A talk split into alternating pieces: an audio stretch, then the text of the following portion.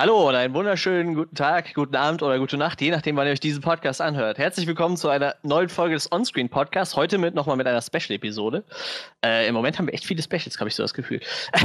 Die häufen sich, Äh, ja. Ja. Ähm, und zwar hatten wir letztes Jahr schon mal irgendwann einen Gast, und zwar die gute Theresa. Die Theresa war zu dem Zeitpunkt auf dem Weg, eine Komponistin zu werden.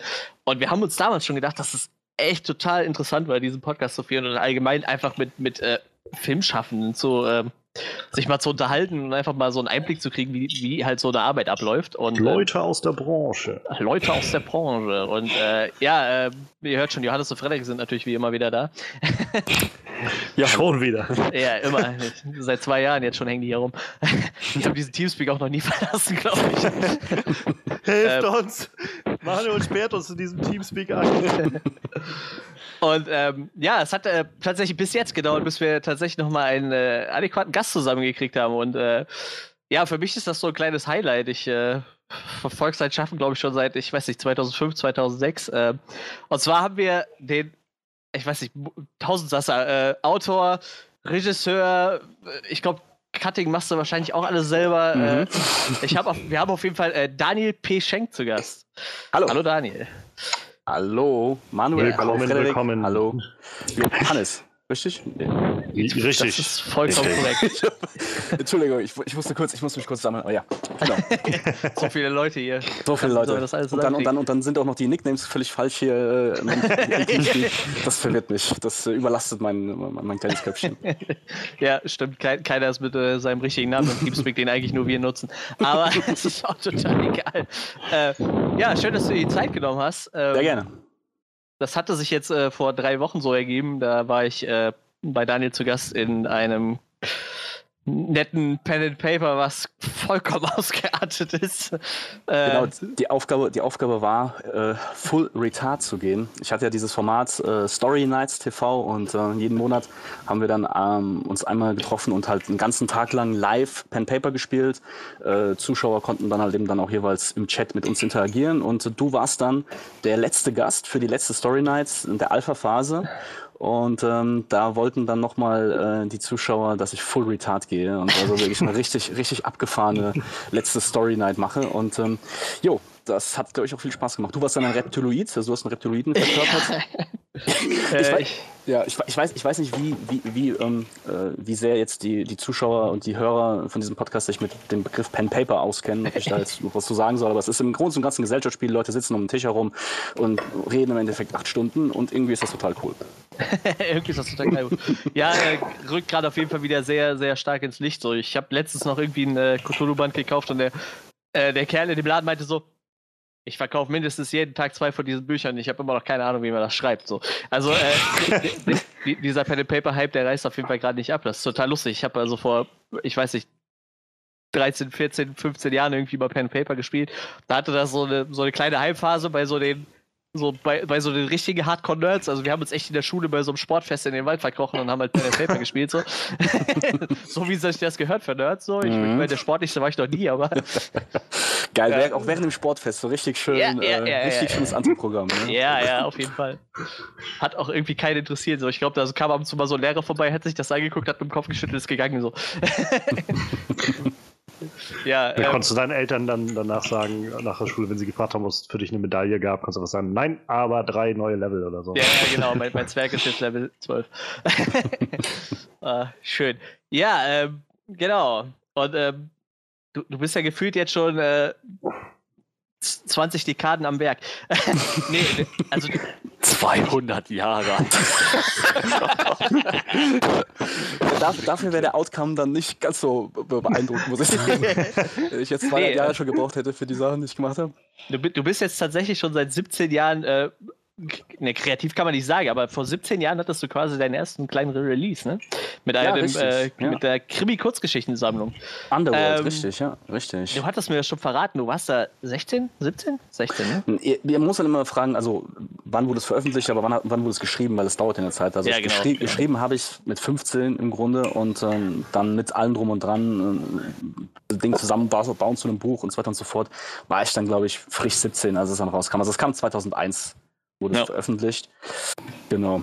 Und ähm, stimmt, von da an äh, ging es dann irgendwie immer weiter. Ja, das, das ist äh, total verrückt so. Also ich bin jetzt 29 und ich denke mir so, ab und zu passieren Dinge äh, in meinem Leben, da denke ich mir so, eigentlich solltest du darüber schreiben. So. Das müsstest du eigentlich für die Nachwelt festhalten. Aber was, was, treibt einen so mit 15, 16 dazu, ein Buch zu schreiben? So? Also, dass wir, mal davon abgesehen, dass meine Deutschkenntnisse mit 15, 16 äh, unglaublich schlecht waren. So. Ich glaube, ich hatte durchweg jedes Diktat höchstens eine 5, wenn es gut gelaufen ist. So. Und Aufsätze nachher auch nicht mehr besser, weil da die Fehler mit bewertet wurden. So. Ich habe tatsächlich erst so mit 20 Deutsch gelernt. ja, also, halt und man muss sagen, Manuel ist im Westerwald geboren. Ja, ja. Das hat nicht geholfen, das hat echt nicht geholfen. Das, das hat nicht geholfen. Also erstmal, ich schreibe mir auch ein Handwerk und tatsächlich, je mehr du schreibst, umso besser wirst du auch. Und also das, was ich damals geschrieben habe, würde ich heute wahrscheinlich so auch nicht mehr schreiben. Ähm, was mich dazu gebracht hat, schon so früh anzufangen, war, glaube ich, keine Ahnung, im Grunde harter Eskapismus. Äh, das ist irgendwie das Bedürfnis, mich irgendwie in, in, anderen Welten, in meinen eigenen Kopfwelten irgendwie auszutoben und das, was da drin äh, in meinem, in meinem Kopf abgeht, halt irgendwie für andere erfassbar und erfahrbar zu machen. Also ich war von früh an, also ich würde sagen, meine Kindheit waren schon vor allen Dingen von Computerspielen geprägt, aber ich habe schon relativ früh dann auch angefangen, gerade auch durch die Leidenschaft meines Vaters, ähm, auch Filme zu konsumieren. Ich habe also auch relativ früh schon eine äh, ganz ordentliche Filmbildung ähm, angeeignet. Ihr merkt schon, Bücher halte ich jetzt bewusst raus. Bücher habe ich auch gerne gelesen, aber ich würde nicht sagen, dass Bücher selbst mein Hauptmedium gewesen sind. Aber ich habe es halt eben wirklich super geliebt, Spiele zu spielen, Filme zu gucken und, und, ähm, das hat mich immer sehr inspiriert. Und je älter ich wurde, umso mehr hatte ich irgendwie das Bedürfnis, halt selbst kreativ schöpfend tätig zu sein. Ja. Und das hat sich dann über die Jahre immer weiter so verlagert, dass ich immer lieber produziert habe gegenüber dem Konsumieren. Was nicht heißt, dass ich nicht heute auch noch äh, sehr gerne und sehr viel konsumiere, aber äh, trotzdem so mein, mein, meine Hauptpriorität ist da mittlerweile dann schon das Produzieren. Ja, das war dann, äh, am Anfang ging es ja nicht anders. Sage ich mal, am Anfang konnte ich natürlich keine ähm, Filme schreiben, Computerspiele programmieren oder whatever. Deswegen war halt das Schreiben ähm, also Film, ich, was habe ich gerade gesagt?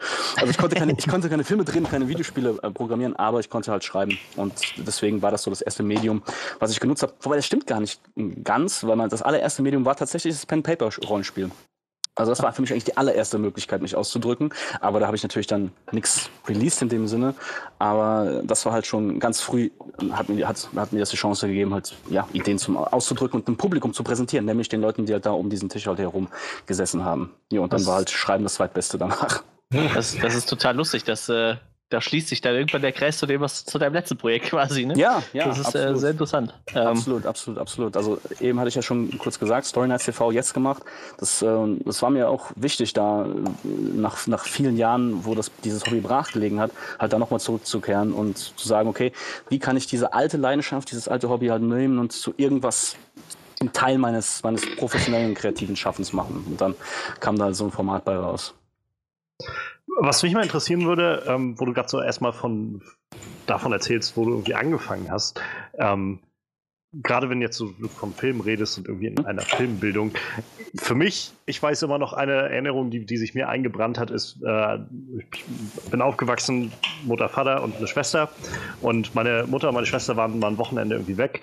Und das, ich muss glaube ich so zehn oder elf gewesen sein. Und das war, wo mein Vater sich mit mir hingesetzt hat und wir halt an einem Abend Jurassic Park 1 und Jurassic Park 2 gesehen haben. Und das ist, das ist so, so ein Ereignis, was sich bei mir echt mega eingebrannt hat und wo ich auch, glaube ich, immer noch so ein bisschen drauf zurückkehre, wenn ich daran denke, wo so ein bisschen meine Leidenschaft für Filme und so angefangen hat oder mhm. sich zum ersten Mal ausgedrückt hat. Ähm, hast du sowas auch bei dir irgendwie so ein, so ein einprägendes Ereignis oder Filme, die dich da sehr geprägt haben in das dem Alter? Ist, das, das ist eine spannende Frage, wirklich eine sehr spannende Frage. Ähm, es ist, also ich muss sagen, Dankeschön. Das, das, ist endlich mal wieder. Ach, wie schön, wie schön. Manuel, ne, schneid dir mal dann ein Stück ab von Ja, ja, kriegt, Johannes kriegt gerade so einen Stempel ins Kärtchen. ähm, Nein, aber da, also das Problem, in Anführungszeichen, sage ich, ist tatsächlich, dass äh, dadurch, dass mein Vater also so ein, so ein, selbst so ein Filmnerd gewesen ist, habe ich das von so einem frühen Zeitpunkt irgendwie alles mit, mitgenommen, dass ich ja wirklich gar kein einzelnes ähm, Ereignis rauspicken kann. Ich kann sagen, ich, ich habe ähm, mit fünf oder sechs einen Film das, das haben mir meine Eltern später gesagt, hart gesuchtet und das war Batman hält die Welt in Atem. Das ist so ein, so ein ja. genialer 60er Jahre Adam West, ne? Batman, ne? Adam, Adam West, genau. Also äh, quasi der Film zur Serie oder einer der Filme zur Serie, also mit diesen richtigen Kaboom, äh, Comic-Einblendungen und sowas. Und ähm, das war wohl einer der ersten Filme, die mich so richtig, richtig äh, irgendwie auch in, äh, in Beschlag genommen haben. ähm, aber ja, also tatsächlich war es dann so, dass äh, noch, noch, bevor, noch bevor mich halt äh, Filme so richtig geprägt haben, waren es, glaube ich, dann Videospiele. Also Game Boy, NES, ja. äh, Super Nintendo. Also ich war so ein richtiger, richtiger Nintendo-Fanboy.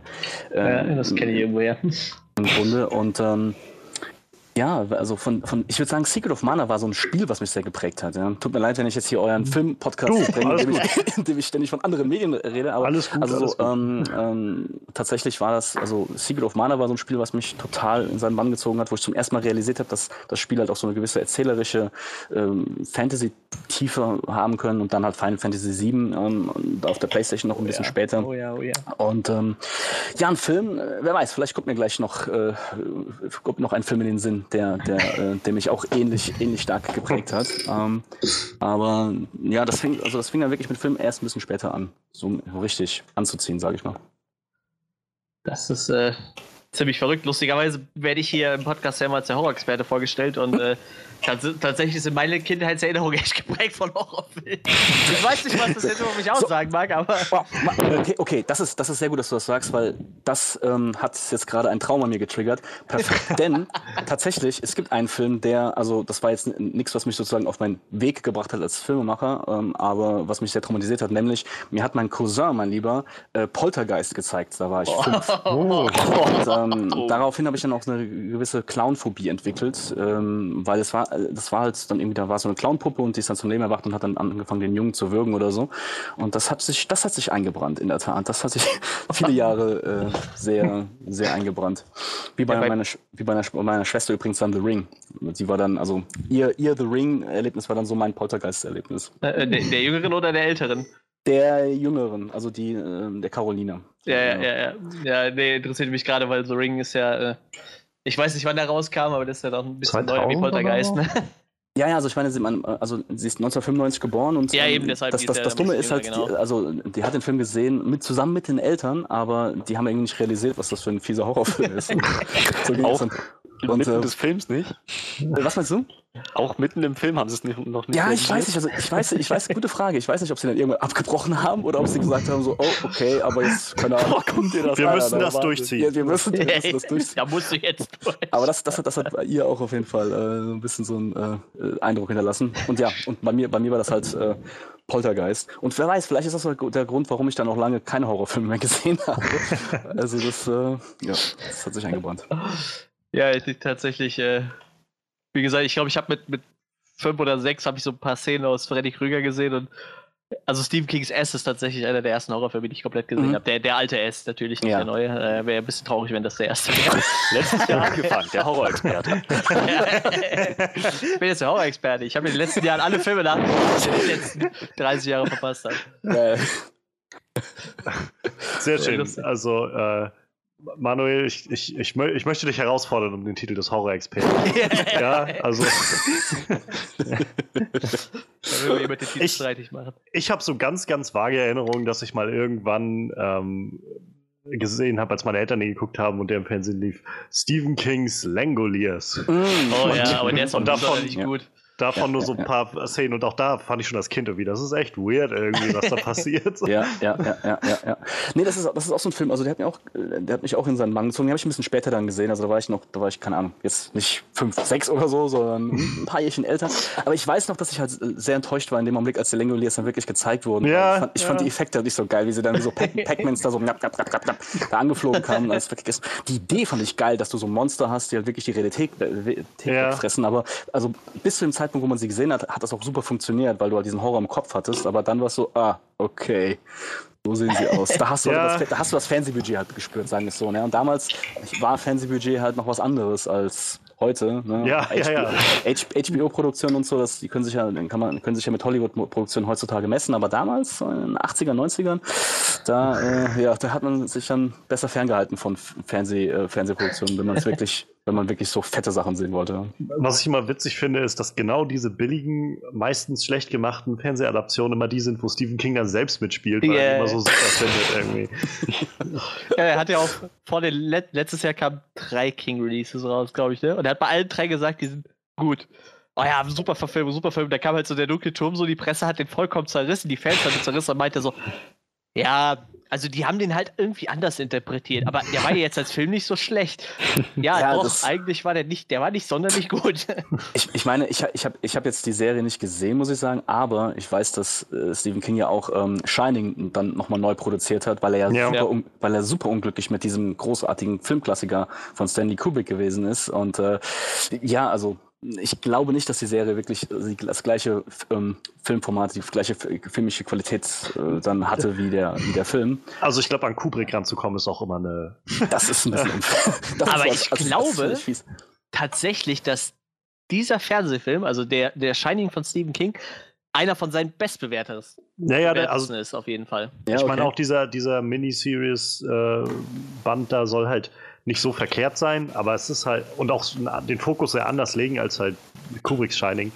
Ja, aber es kommt halt nicht an, an sag ich mal, das ran, was Kubrick so macht in dem Film. Ne? So ja, das ist natürlich, also ja, ich, ich meine, ich mein, Stephen King sieht es dann vielleicht auch vor allen Dingen halt unter der Prämisse, wie nah wurde sich halt dann ja. an sein, wie stark wurde sich an sein Buch orientiert und Kubrick hat halt eben einfach irgendwie aus dem Stoff halt einen Film gemacht, ne, der so für sich steht und ähm, insofern kann ich sicherlich auch, auch gerade aus der Warte des Selbstschöpfenden, des Schaffenden verstehen, dass äh, King da vielleicht nicht so ganz glücklich war und den Film unter, äh, also etwas anders bewertet hat und nach anderen Definitiv. Kriterien be bewertet hat. Ja. Aber das Aber ist schön so als, als äh, reiner Konsument.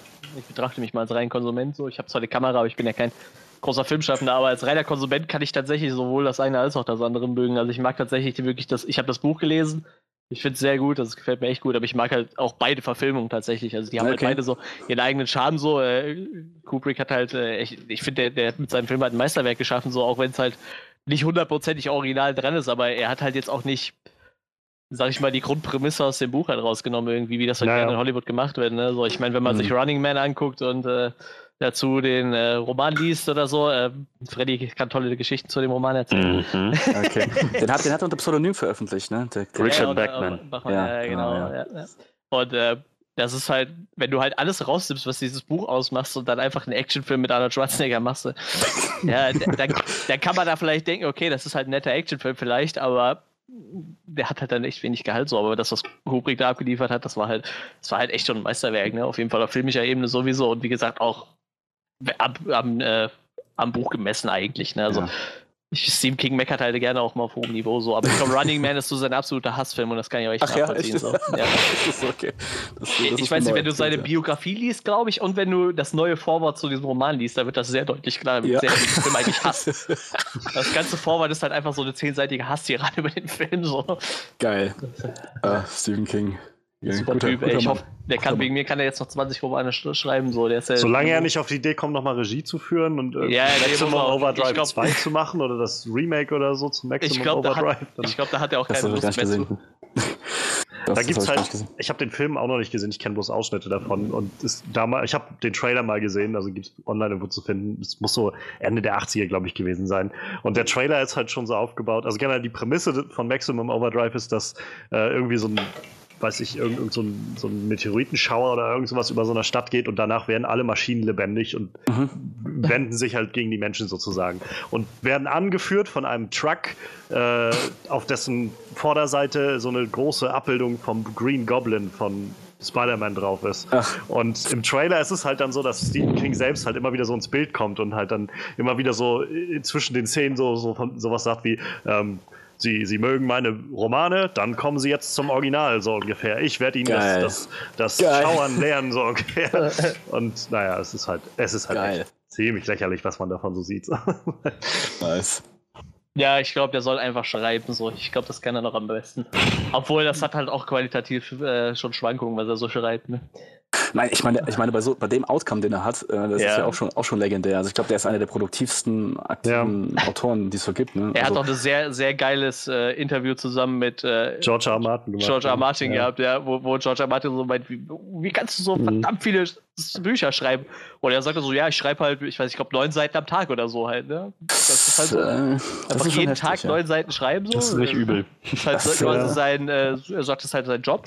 Und George. R. Martin hängt halt da und bringt halt alle, weiß ich nicht, fünf Jahre Game of Thrones raus oder was. Keine Ahnung, wie sein aktueller Zyklus ist. Wie lange Na, ich glaube, das letzte hat. kam 2011 oder 12. Ja. Also er ist schon Okay. über die fünf Jahre. Und dieses Ja. Jahr wird es wohl auch nicht mehr rauskommen. Denn.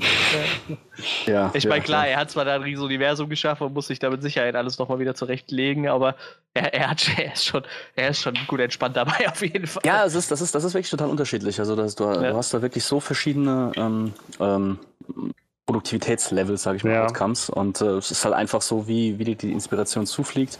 Also ich würde mich jetzt selbst auch als eher auf dem la- langsamen Ende des, des Spektrums bezeichnen. Aber bei mir kommt auch noch dazu, dass ich halt äh, ja, so viele Eisen immer im Feuer habe. Äh, und ähm, natürlich dadurch, dass ich jetzt mit, mit meinen Büchern auch noch nicht äh, von den Tantiemen her leben kann, ist natürlich auch jetzt nicht so ein, so ein starker mm, Druck dahinter, dass ich sage, okay, ich, ich, es muss jetzt irgendwie weitergehen, es muss weitergehen, sondern es ist dann noch zur Zeit eher so, naja, ich mache es halt, wie mir gerade die Inspiration zufliegt. Und ähm, eben, also das heißt, da hast du, da hast du, und, und selbst bei Leuten, bei die dann wirklich das Vollberuf, also vollzeitmäßig machen und nichts anderes nebenbei, äh, vor allen Dingen, wenn sie dann wie, wie Martin, äh, keine Ahnung, noch auf DOS schreiben oder I don't know. Also, Ja, ja. Ich glaube ja. auf Windows, Windows 3.11 oder was. Oder, Hauptsache oder, kein was- Internet und kein Schnickschnack. So. Ja, dann Echt ist super, das also, ich hilft das nicht, sicherlich auch nicht beim Outcome bei der Produktivität, würde ich mal sagen. Ja, ich, ich meine, Martin hat da doch immer wieder gesagt, dass er so ein Schreibtyp oder so ein, so ein Autorentyp ist, dass er halt auch nicht so auf der Durchreise oder sowas schreiben kann. Er braucht halt irgendwie seine, muss wissen, er ist bei sich zu Hause in seinem Schreibraum und dann muss er auch erstmal eine Woche Zeit haben, um irgendwie wieder reinzukommen. Ja, und dann geht ja. das Schreiben los und dann meinte er, hat er halt auch Tage, wo er dann einfach mal denselben Halbsatz immer und immer wieder anfängt und wieder löscht und wieder nochmal anfängt und nochmal löscht und so, bis Ja, er dann ja, halt ja. irgendwann das gefunden hat, was ihm gefällt. Und dann zieht sich das natürlich alles. Das merkst Ja, du aber ja, auch. Also ich finde, ähm, also ich habe dreimal Herr der Ringe angefangen und habe es dreimal abgebrochen, weil ich den Schreibstil echt furchtbar finde. Ähm, aber zum Beispiel diese, äh, diese ganze Game of Thrones Saga, so, also den ersten Band, den habe ich echt super schnell durchgezogen, weil der echt einen sehr angenehmen Schreibstil hat. Ich glaube, der Ja. überlegt sich, da merkst du wirklich, dass er sich vorher überlegt, was er schreibt. So. Der, der denkt halt über jedes Wort nach, was er Ja. da reinsteckt. Das ist halt auch, ich, das ist auf jeden Fall auch nicht verkehrt. Bei Stephen King hast du das auch nicht immer so. Das merkst du halt. Aber wie gesagt, wir haben ja schon gesagt, der haut ja Minimum zwei Romane raus und manchmal noch eine Kurz im Jahr, ne? Und dann noch eine Kurzgeschichtensammlung dabei. Also, äh, Ja, das ist, äh, das, ist, das ist schon ein anderes Level. Ne? Da kann man ihm dann auch so den einen oder anderen Ausrutscher oder Ja, eher, so, schon. eher so wenig inspirierten äh, Roman dann noch verzeihen. Ne? ja, aber man muss echt sagen, der hat halt echt immer noch Ideen. So, das ist halt total Wahnsinn. Irgendwann sollte man meinen, gehen einmal die Ideen raus. Ich meine, der Mann ist, hat die 70 mittlerweile durch und äh, wirkt nicht so, als hätte er keine Idee mehr. So, also irgendwie Nee, irgendwas glaub- ist da immer noch drin. Vielleicht, äh, vielleicht ist das immer auch so ein bisschen therapeutisch, vielleicht muss das einfach raus, wie so ein Aderlass, weil sonst der, der, der, der Druck zu stark äh, irgendwie an, an, anstaut und dann andere Dinge passieren, die man, die man nicht will, dass passieren. Und dann ist es so, ah, ich muss es, ich muss es tun. Besser, ist besser, besser, ich schreibe es auf, als dass ich irgendwas anderes mache. Ich, äh, Stephen King hat, ich glaube, das war auch in diesem Interview mit, mit, mit George R. Martin, da wurde er dann gefragt, wie quasi sein erstes Werk aussah. Und äh, das erste, was Stephen King wohl geschrieben hat, war halt auch als Teenager und äh, halt auch so ein Horror-Ding gleich. Und er meinte dann für seine Recherchen, weil er nicht ganz sicher war, ähm, also er hatte sich wohl irgendwas ausgedacht, wo äh, das Opfer in der Geschichte, wer auch immer das war, gefangen genommen wurde und ähm, quasi ihm über einen längeren Zeitraum ähm, der Arm abgeschnitten wurde, immer stückchenweise und wieder selbst verfüttert wurde, damit er damit am Leben bleibt oder sowas. Und er Ah. meinte, zur Recherche ist er dann zu seinem Hausarzt gegangen und hat den halt gefragt, das so, wie lange das funktionieren könnte oder sowas. Und er meinte dann so, okay, also, naja, erstmal müsste derjenige halt irgendwie unter Narkose sein oder sowas oder so wenigstens lokaler Narkose. So. Ja, ja, nee, das ist schon alles eingeplant. So, er Geil. Ja. Geile Recherche, geile Recherche. Da, da, denken sich die Leute, die befragt werden, auch so, what? ja, ja, Ja. gute Recherche ist wichtig, das hat er schon früher erkannt. Äh, Ähm, aber wo wir eben waren, äh, George R. Martin schreibt doch auf DOS oder so einem alten Windows-PC. Äh, Daniel, du hast irgendwo mal, äh, ich glaube, hast das bei deinen Patreon, über dein Patreon verlauten lassen, du schreibst auf dem Handy, ne? Hast du Mhm, richtig im mhm. Kopf? Wow, ja, hast du, hast du gut aufgepasst. Tatsächlich. Wahnsinn, ey. Irgend, irgendwann, irgendwo habe ich das wohl mal gesagt. Und das ist auch so. Tatsächlich schreibe ich auf dem Handy. Ich, also fast, fast ausschließlich, ähm, muss ich sagen. Das, also, seit es halt Smart, Smartphones gibt und ähm, Google Drive äh, mache ich das so. Also angefangen habe ich natürlich auch auf, auf Word. Also ich muss, ich muss dazu sagen, wenn ich nicht im Computerzeitalter geboren worden wäre, äh, ich weiß nicht, ob ich Autor geworden wäre, weil ich hasse es, mit der, mit der Hand zu schreiben. Ich habe eine fürchterliche Schrift. Äh, das wird dann auch so von der, von der, von der Schule mir immer wieder schön ähm, äh, unter die Nase gerieben. Und naja, ich merke es ich auch selbst, wenn ich dann nochmal irgendwelche Manuskripte mir an, äh, angucke. Und ja, es ist, es ist eine Tätigkeit, die ich hasse. Und erst als ich eigentlich das, meinen ersten Computer bekommen habe und halt gesehen habe, dass man das da ganz angenehm auch eintippen kann, da hat es auch eigentlich erst angefangen ähm, bei mir so mit dem Schreiben. Jo, und jetzt äh, seit einigen Jahren ist es wirklich nur noch, noch, nur noch auf dem Handy. Und das hat auch, das hat auch unter anderem den Grund, dass ähm, ich kann mich einfach nicht, nicht so richtig gut fallen lassen äh, am PC. Das und so konzentrieren auf die, auf die Welt, weil ähm, ich war irgendwie, ich verbinde den PC mit so einer Multimedia-Station. Das sind halt eben dann, ich hab, wenn ich am PC bin, habe ich tausend Sachen zu tun irgendwie äh, und kann auch tausend Sachen tun und dann so wirklich sagen, nein, alles, alles komplett weg, abschalten, whatever, Internet aus und so, äh, das, das geht nicht so gut. Und deswegen, also wenn ich schreibe, dann schreibe ich auch, dann bin ich immer irgendwie weg vom PC. Dann setze ich mich irgendwo anders hin, beim Spazieren oder äh, irgendwo auf dem Sofa oder so ähm, um mich halt eben da auch so komplett von dieser, ähm, von dieser Multimedia, äh, diesem Multimedia Overdrive da zu trennen. Hm. Ich, ich glaube tatsächlich, ich würde Steam am meisten ablenken. So. Ich würde was schreiben und unten wird immer dieses Steam-Logo sein und ich würde mir irgendwann so denken, so, hm. ah, könntest du schreiben oder ja. zocken? ja, zocken. zocken. Ja, also genau, das ist, ich, also das passiert mir eben auch sehr schnell, dass ich dann irgendwie ähm, irgendein Icon klicke, eben keine Ahnung, im Programm auf und dann, dann fällt mir ein, ach, guck mal, ich könnte doch gerade hier, was auch immer, äh, kann mhm. ich nicht mal kurz auf nochmal dieses Tutorial checken oder ähm, hier eine Google-Recherche oder da und dann. Also das, das passiert sehr, sehr schnell, dass ich dann da irgendwie auch dann äh, vom Hölzchen ja. aufs Stöckchen komme. Und ähm, ja, es hat sich halt eben einfach für mich so ganz gut ergeben, dass das dann auch so, dass, dass ich das bewusst mit so einer physischen Trennung halt eben dann auch ähm, verbinde. Und ja, also es ist, ist total gut. Also I like it. Und seit, seit, äh, seit zwei Jahren äh, ist es auch wirklich so, das war mein Neujahrsvorsatz. Ich glaube, der einzige und der, der erste Neujahrsvorsatz, den ich erfolgreich durchgehalten habe und das über mehrere Jahre, dass ich halt jeden, jeden Tag einen Satz schreibe. Wirklich komplett jeden Tag mindestens einen Satz. Das war so ein guter Trick äh, weil ich zwinge mich, zwing mich dazu, mich einmal am ja. Tag halt mit der Sache zu beschäftigen und meistens ist es dann so, dass ich dann rein gut reinkomme nach dem Satz und dann noch mehrere Sätze schreibe. Ähm, aber ich weiß auch gleichzeitig für mich selbst, wenn es gar nicht geht, wenn wirklich total, wenn ich total blockiert bin, dann ist mein Soll schon erfüllt, wenn ich halt eben einfach diesen einen Satz halt eben hingesetzt habe, ja. Und ähm, das ist, hat sich für mich so als ein ganz gute, zur Zeit ein ganz, so ein ganz guter Modus äh, herauskristallisiert und ähm, das kann ich halt jederzeit dann auch, dieses, dieses Phänomen könnte ich auch jederzeit noch ähm, hochfahren, wenn ich halt dann merke, okay, jetzt, jetzt muss man irgendwie, müssen die Sachen schneller fertig werden. Aber ähm, das funktioniert auch vor allen Dingen dadurch, dass ich am Handy schreibe. Weil ich halt da so frei bin und egal wo ich bin, äh, es gibt doch keine Ausrede. Also ich habe quasi ständig die Möglichkeit zu schreiben. Ja, stimmt, und, ja. Äh, das, äh, das nutze ich dann auch gerne. Und irgendwann bist du dann bei den neun Seiten am Tag.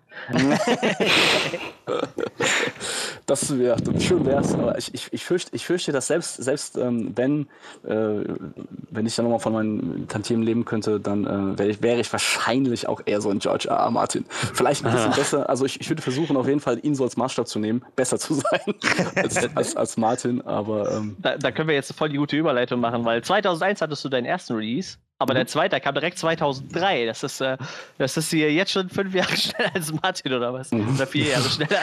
Das, das, äh, das, das, das stimmt. Das war dann ähm, The Vault. Das war ein ja. Sci-Fi-Thrill. Das sollte eigentlich erstmal eine Sci-Fi-Kurzgeschichte ähm, werden, aber die hat sich dann zu einem kompletten Roman irgendwie ausgeartet. Und ähm, es geht halt da äh, um einen Bunker nach einem verheerenden Weltkrieg, tief unter der Erde und eine ganze Gesellschaft, die sich dann ähm, in diesem Bunker entwickelt hat. Das ist wirklich quasi die komplette restliche verbliebene Menschheit ist dann dort unten drin und ähm, habe hab mich auch äh, inspirieren lassen von Fallout, dem, dem, dem Computerspiel.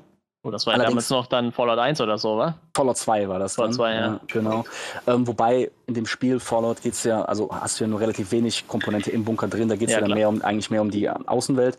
Aber das war für mich so eine, also trotzdem so interessante Inspiration und ähm, wollte eigentlich, wie gesagt, nur ein bisschen meinen Schreibmuskel trainieren und dachte mir, okay, ich schreibe jetzt mal eine längere Kurzgeschichte, aber irgendwie hat es dann so gut geflowt äh, und noch ganz ohne Handy, äh, dass, dass dann irgendwann da echt so ein 540 Seiten Monster rausgekommen ist. Mensch. Und ähm, das habe ich, hab ich alles während der Oberstufenzeit geschrieben. Also das ist so, hat mich so durch meine Oberstufe äh, begleitet.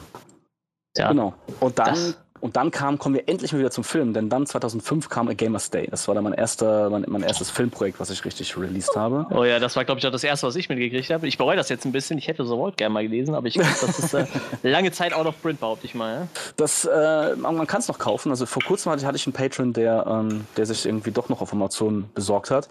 Ähm, ab, aber dies, ähm, also einfach mal Amazon gucken, was da, was da so geht. Und ansonsten habe ich schon vor, das irgendwann auch nochmal ähm, neu aufzulegen, aber eins von sehr, sehr vielen Projekten und mit nicht so hoher Priorität. Aber ja. gebraucht sehr gut 3,40 Euro. Na, siehst du mal. Ne? Das, äh, ja, ich, ich würde es tatsächlich gerne mal lesen, muss ich sagen. Interessiert mich. Ja, also es, ich kann, also ich, wie soll ich sagen, ich als Autor, ich kann es nur empfehlen. ich kann sagen, ja, lies mal.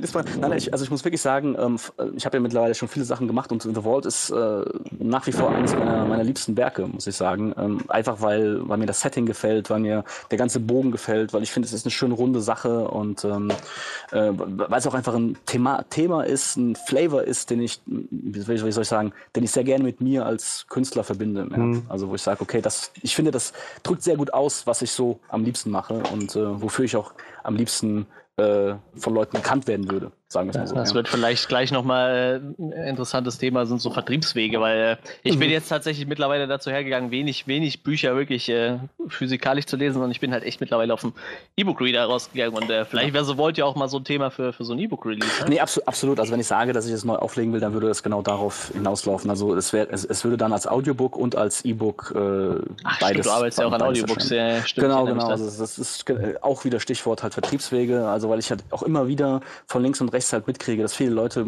einfach Audiobooks gerne hören, weil sie, keine Ahnung, entweder auf der Autofahrt oder wenn sie, ähm, dann machen sie ja, doch irgendwas ja. neben, nebenbei und ähm, äh, deswegen, also ich, das sehe ich auf jeden Fall auch noch als Möglichkeit an, halt Leuten das zugänglich zu machen, die vielleicht sonst eher nicht so große Motivation hätten, jetzt halt eben dann das, das, das Buch zu lesen.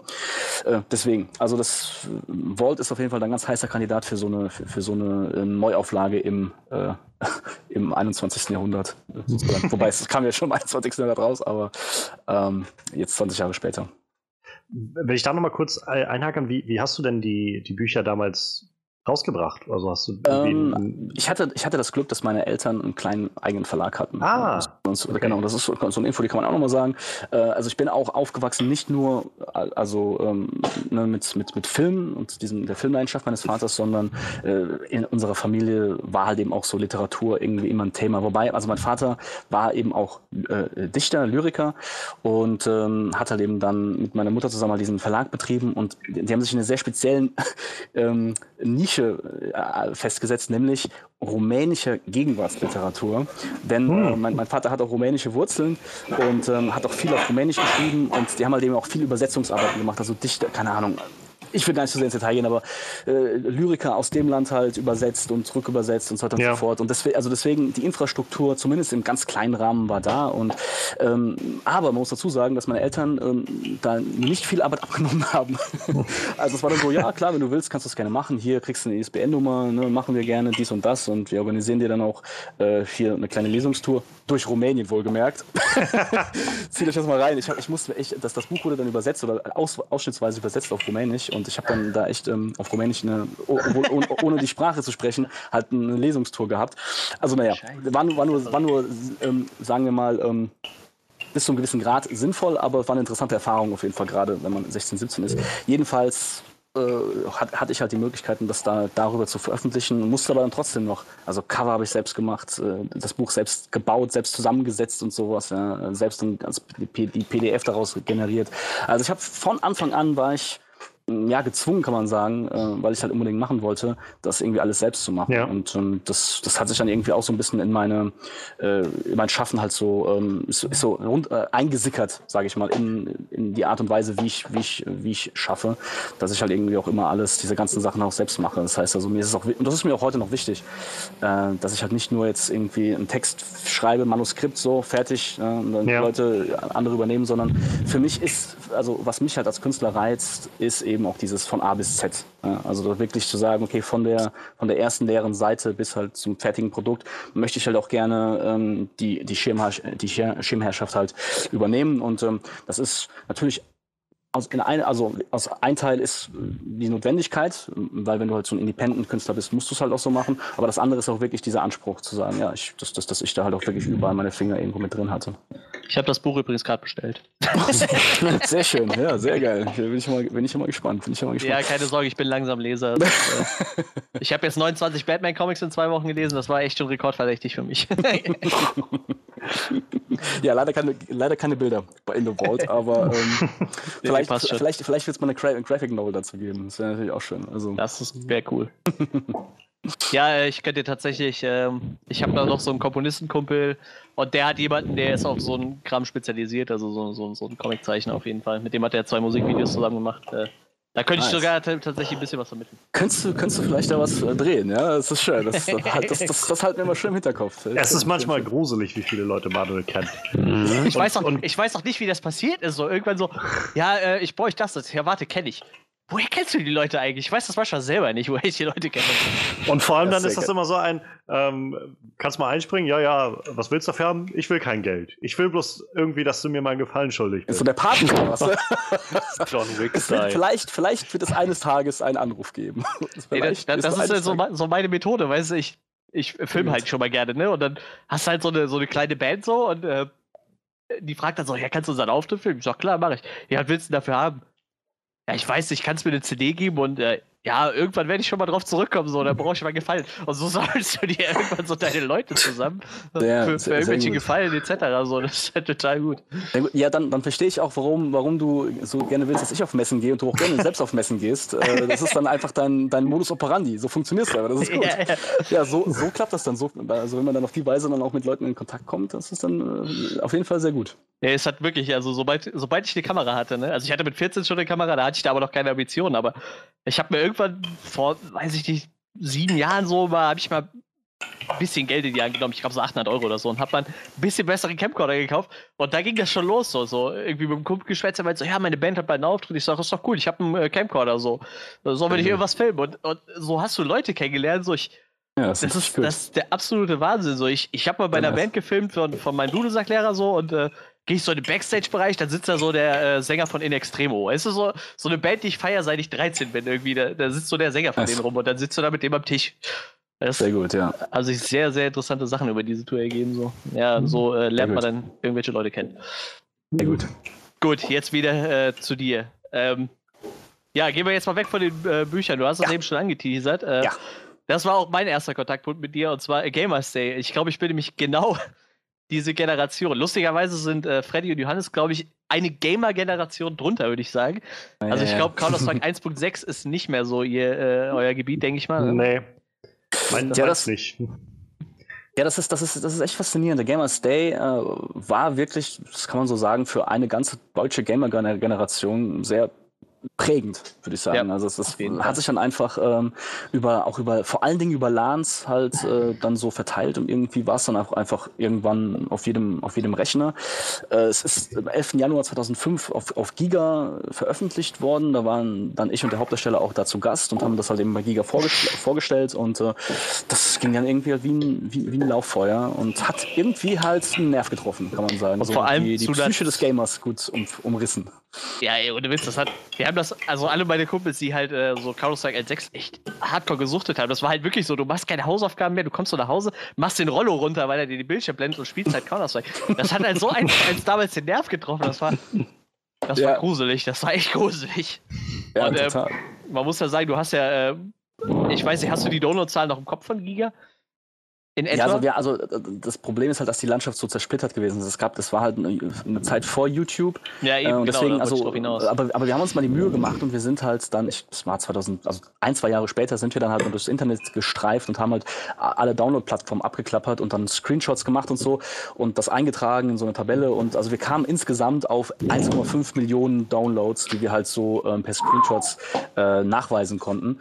Ähm, und wie gesagt, halt in der, in der Zeit, wo das, wo, wo du wirklich die Dinger mit deinem ISDN oder Modem halt runterladen musstest, wo 200 Megabyte äh, schon na, okay waren und 500 Megabyte, das war schon ein Commitment. Da hast du gesagt, okay, dann lasse ich den Rechner mal, was weiß ich, über Nacht an, äh, wenn ich den High, den. High Quality äh, irgendwie haben will. Ja.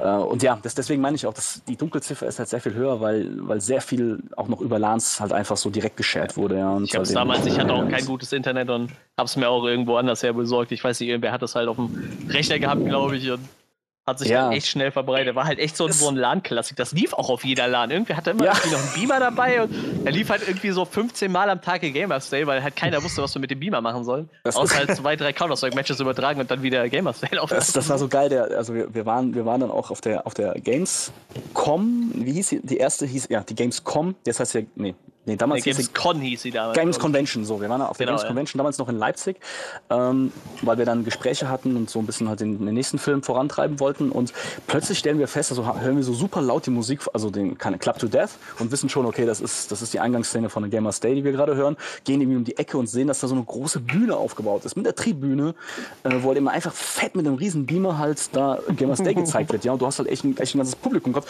Und ich und der Hauptdarsteller, der Alex Roth, schauen uns so an und so, what the fuck? Weil äh, das, also wir haben das, wir haben das nicht gemacht. Und ähm, wir, wir hatten, dann war es echt so, dass ähm, die Freaks for You GmbH, die, äh, die also immer auf den Games Conventions da halt eben äh, Bühnen hatte und so, ähm, bisschen, die waren immer so ein bisschen, sagen wir mal, in so einer freundlichen Konkurrenz zu, zu Turtle Entertainment und äh, der ESL und so, äh, dass die einfach, einfach den Film da abgespielt haben, so pff, au, aus sich auch nichts weiter dabei gedacht haben. Und äh, dann stehen wir da in der Bühne und ich meine so, ah, wer, hier, wer ist dafür verantwortlich, Äh, wer hat diesen Film hier hochgetan? Und dann kam der Geschäftsführer an und äh, mit so richtig schmerzverzerrtem Gesicht und äh, man hat schon gemerkt, okay, also er, er weiß, dass sie sich jetzt total irgendwie ins Fettnäpfchen gesetzt haben, weil sie einfach einen Film halt ohne irgendwie Erlaubnis uns abspielen. Aber ich habe mich total gefreut, sondern so, ja, cool. Also ich wollte nur wissen, wer das gemacht hat. Oh, auch cool. Äh, ich, ich habe mich total gefreut. Weil der, der Film war ja von Anfang an einfach nichts anderes als ein Free for, Free for the World Projekt, äh, das ich halt gemacht habe, äh, so als, als Übung, ähm, auch so ein bisschen, um mich bei Film, Filmhochschulen halt vorstellen zu können. Und habe mich natürlich riesig gefreut, dass er dann halt über unser ursprüngliches Ziel hinausgeschossen ist. Und unser ursprüngliches Ziel war, 10.000 Downloads hinzukriegen, weil es gab so einen Film auf irgendeinem dieser Download-Portale, super schlecht, wo einfach so ein paar paar Kids irgendwie rumlaufen und sich so auch äh, gegenseitig mit so Spielzeugpistolen irgendwie so ähm, an, anschießen. War super schlecht gemacht und ich dachte, okay, das, hat, das Ding hat 10.000 Downloads und das ist, unser, das ist unser Ziel. Wir wollen mindestens so viel wie dieser Film äh, Ja. kriegen und das haben wir geschafft und deswegen habe ich, also alles andere darüber hinaus war für mich einfach nur ein Bonus und ein ziemlich fetter Bonus dann, wie sich dann halt herausgestellt hat Und- in der Zeit. Und, und, und wie bist du darauf gekommen? Hast du irgendwie mit, mit 17, 18 irgendwie in Temesch war bei einer Buchlesung gesessen in, in, Buch, äh, in Rumänien und hast gedacht, nächstes Mal mache ich einen Film? Oder? Ähm, ja, ich weiß, es, also Temesch war, es kann echt sein, dass ich da gewesen Also ich war in Piatranjans und ich war noch in drei anderen Städten, aber deren Namen ich mir leider äh, nicht mehr gemerkt habe. Nee, aber es war ähm, der Punkt. Äh, Es, es hat viel damit zu tun gehabt, dass ich den Alex Roth auch kennengelernt habe in der Schulzeit. Also ähm, und, und unser gemeinsames, also unser, unser gemeinsam definierendes Hobby war äh, Counter-Strike. Und ähm, wir haben halt auch einen Clan gemacht zusammen und äh, Gott, auch so ein total totales Chaos, sehr ambitioniert, aber es hat einfach überhaupt nichts geklappt, weil wir im Endeffekt das Ganze völlig falsch aufgezogen haben und auch keine großartigen Spieler waren. Ähm, aber das war halt zwischen uns beiden und auch in unserem Freundeskreis halt einfach so das Ding damals, ne? so Counter-Strike gemeinsam zu zocken, gerade halt in der Zeit, wo, wo man zum ersten Mal gemeinsam online gespielt hat und jeder seinen eigenen fucking Screen hatte, Leute, ich weiß gar nicht, wisst ihr, wie krass das ist? Hallo? jeder hat seinen eigenen Bildschirm, ja, nicht mehr Splitscreen, wie geil ist das denn, ja? Ja, das also stimmt, das, ja. das war, wir waren, wir waren genau in dieser, wir waren genau in dieser Zeit, wo das halt neu und total cool war. Und ich meine, dann was Counter-Strike so alles so pseudoreal, ja, also echte Spezialeinheiten, die mit, mit, mit echten Waffen rumlaufen, also oder halt der Wirklichkeit nachempfundenen Waffen. Ähm, das war dann irgendwie auch noch was anderes als Doom oder Duke Nukem, was halt eben immer so total irgendwie over the top gewesen ist und Fantasy oder was immer ein Ding mhm. Ja, es war total cool und also deswegen, das hat uns halt sehr stark beeinflusst und der Alex, der war halt auch einfach immer schon so ein Typ. Ne? Also ich, ich sag mal, ja, ich will jetzt nicht sagen, er hat sich eins zu eins selbst gespielt in den Film, aber äh, er, hat, er hat auf jeden Fall dieses, dieses also sehr extra, extrovertierte, äh, aus sich gehende und sehr charismatische halt auch so grundsätzlich gehabt. Und das hat mich auch inspiriert zu sagen, oh cool, Alex, hast du nicht Lust, dich hier so vor die Kamera zu setzen und einfach mal so einen, um, so einen total überzogenen Gamer zu spielen? Und das war für ihn auch eine coole Erfahrung. Und mein Kalkül dahinter war halt wirklich zu sagen, ja, jetzt bald ist die Schulzeit vorbei und ähm, ich würde halt gerne, ich möchte schon gerne Regisseur werden. Ähm, ich hatte halt vorher, keine Ahnung, in der Schulzeit ne, so kleine Schulprojekte und sowas gemacht. Und ja, lass uns, lass doch jetzt einfach mal so, ein, so einen Vorstellungsfilm drehen, mit dem ich mich halt empfehlen kann, mit dem ich halt so mich, keine Ahnung, bei Filmhochschulen und sowas halt bewerben kann. Es war im, im Endeffekt, wie sich mich nachhinein herausgestellt hat, eigentlich total doof, das so zu machen, weil die, die Filmhochschulen haben sowieso immer eigene Themen ne, und sie wollen jedes Mal, dass du exakt speziell genau das machst, was, was sie von dir wollen und sie wollen garantiert keinen Regisseur haben, der irgendwie über, keine Ahnung, so überzogenes Gaming irgendwie äh, äh, im Film dreht, ja, also das muss dann schon alles künstlerisch und äh, kunstvoll mhm. fundierter sein und äh, keine Ahnung, mehr Ingmar Bergmann vielleicht und weniger Michael Bay. Und ähm, ja, in, in, insofern hat sich das dann, also habe ich, hab ich mich einfach erstmal dieser Illusion hingegeben, dass es eine coole Idee wäre, das zu machen, zu tun. Und ähm, dann ist der Film fertig geworden. Und dann war dadurch, dass der Erfolg dann plötzlich so da war und dieses Interesse da war, konnten wir halt gleich ins Gespräch kommen, halt mit, mit ein paar Firmen, die dann auch Bock hatten, uns da Support zu support, supporten mit für den zweiten Film. Ja, dann ging es dann halt direkt so weiter und ich sage, okay, Bewerbung an Filmhochschulen, das lasse ich jetzt erstmal ähm, also hinten anstehen, und, weil mein Ziel ist es, Filme zu machen. Wenn ich einen Film machen kann, warum sollte ich erstmal studieren, wie ich einen Film machen kann? Also einfach Bam. Äh, ab, ich, ab durch die Mitte. Ich wollte gerade sagen, den ersten Film, das war ja mehr, äh, war ja Eigenregie und auch eigenfinanziert dann dementsprechend mhm. wahrscheinlich, ne? Ähm, ja. Hat der, hat, der, hat, der, Alex eigentlich noch irgendwas weitergemacht nach den, nach den zwei Filmen, wo er mitgespielt hatte? Hat er in die Richtung irgendwas noch gemacht? Oder ähm, nicht so wirklich. Also er, also er hat, er, er also tatsächlich so, so, eine gewisse Zeit hat er diese Idee schon noch verfolgt. Ich meine, er war dann auch bei unserem dritten Film, der nicht mehr realisiert wurde, hätte er nicht nur, war nicht nur der Schauspieler oder hätte er nicht nur der Schauspieler sein sollen, sondern auch Produzent. Das heißt, dass er auch schon auch immer hinter der Kamera, auch bei der Finanzierung, beim, bei der Zusammenstellung des Projekts und so auch mit federführend ist. Und dann ist er aber ins, also ist er in Richtung Medienmanagement gegangen. Ja? Also er ist schon so dieser, dieser generellen Idee ähm, schon irgendwo ähm, auch verwandt geblieben, aber äh, nicht mehr so explizit jetzt in der, in der Filmproduktion. Dann das, das letzte, was wir auch noch zusammen gemacht haben, er vor der Kamera, das war halt so ein, so ein, so ein wo er so ein Schnösel spielt, so ein Snob spielt. ähm, und war auch, auch ganz witzig, weil es auch irgendwie so ein bisschen auch nochmal eine andere Rolle gewesen ist. Ähm, aber ja, danach hat, hat er auch noch nichts mehr gemacht im Filmbereich. Gut. Ähm, Aber das, das heißt dann, du hast quasi irgendwo zwischen äh, Batman hält die Welt im Atem und, und äh, dann nachher Gamers Day irgendwo diesen Moment gehabt, wo du gedacht hast, Filme machen, das, das wäre was. Ja, stimmt. Also es ist also, witzigerweise, wie, ähm, es gibt tatsächlich einen Moment, an den ich mich erinnere, und zwar war das ein Moment, wo, ähm, wo, mein, wo mein Cousin, nicht der gleiche Cousin, der mir Poltergeist gezeigt hat, ein anderer Cousin. äh, du hast das mehrere? Ich, ich, ich, hatte mehrere Cousins und der, der war dann zu Besuch und ähm, da war ich, da war ich ich, ich, muss 16 gewesen sein, ja, und ähm, er war, keine Ahnung, 15 und ähm, ne, keine Ahnung, wir, wir hängen so zusammen ab und irgendwann kommt das Thema so auf Zukunft, ne, was wir mal nach der Schule machen und sowas und dann, ähm, zu dem Zeitpunkt habe ich eigentlich noch, also ich war sehr film interessiert und dies und das, ähm, aber ähm, hatte halt lange Zeit eigentlich die, den, den Traum gehabt, Videospieljournalist zu werden. Ich wollte gerne, äh, weil ich halt super viele Videospiele gezockt habe und halt auch die Magazine dazu gelesen habe und ich dachte, das ist so eine coole Sache, ne? als Journalist so die Games zuerst zu zocken zocken und dann darüber zu schreiben, das, das passt schon. ähm, aber wir reden, also ich rede mit meinem Cousin und der meint so, äh, also weißt du schon, was du werden willst da? Und ich mein, mein so, ja, keine Ahnung, weiß nicht wieso, was könntest du dir könntest du dir gut was vorstellen, was ich werden könnte? Und er meinte so, ja, Regisseur finde ich passt gut. Also, und ich war irgendwie so total vom Kopf gestoßen, weil ich tatsächlich mich irgendwie so äh, selbst halt schon länger mit diesem Gedanken halt so ein bisschen beschäftigt hatte, aber das noch überhaupt nicht formuliert hatte zu dem Zeitpunkt. Ja, gut, dann, dann, kam, ja. dann kam von ihm das von außen und wir, wir haben uns nicht so nahe gestanden. Ja? Also er kannte mich nicht so gut und ich fand das halt total interessant, dass, dass, dass er von sich aus irgendwie die Idee hat, so, ja, also ich finde so, ne, Regisseur wäre doch eine gute Sache für dich. Und das, und das, hat, das hat sich bei mir sehr eingebrannt, diese, diese Moment. Und, und seit diesem Moment bin ich nicht mehr von der Idee abgewichen. Dass ich sage, okay, und dann habe hab ich das halt auch dann irgendwann halt für mich selbst formuliert und gesagt, ja, das stimmt. Ja. Das ist genau das, äh, was auch so aus meinem Inneren herauskommt. Und diese Verifikation von außen, das war dann wirklich sehr, äh, sehr prägend, ja. Und, und wie, mhm. wie, wie ging es dann los, dass ihr Gamers Day so konkret in die Hand genommen habt?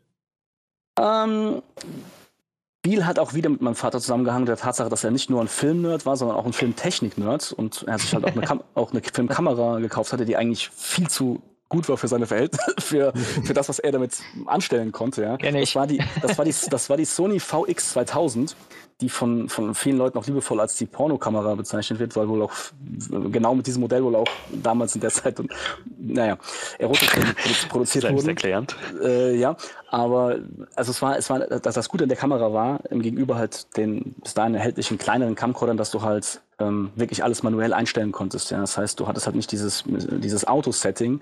sondern ich konnte die Helligkeit einstellen. Ich konnte halt alles selbst einstellen und das war halt, das war das, äh, für mich das Wichtige, dass ich halt wirklich anfangen kann, Szenen zu bauen und mit Licht zu arbeiten und Atmosphäre zu schaffen und sowas. Ja?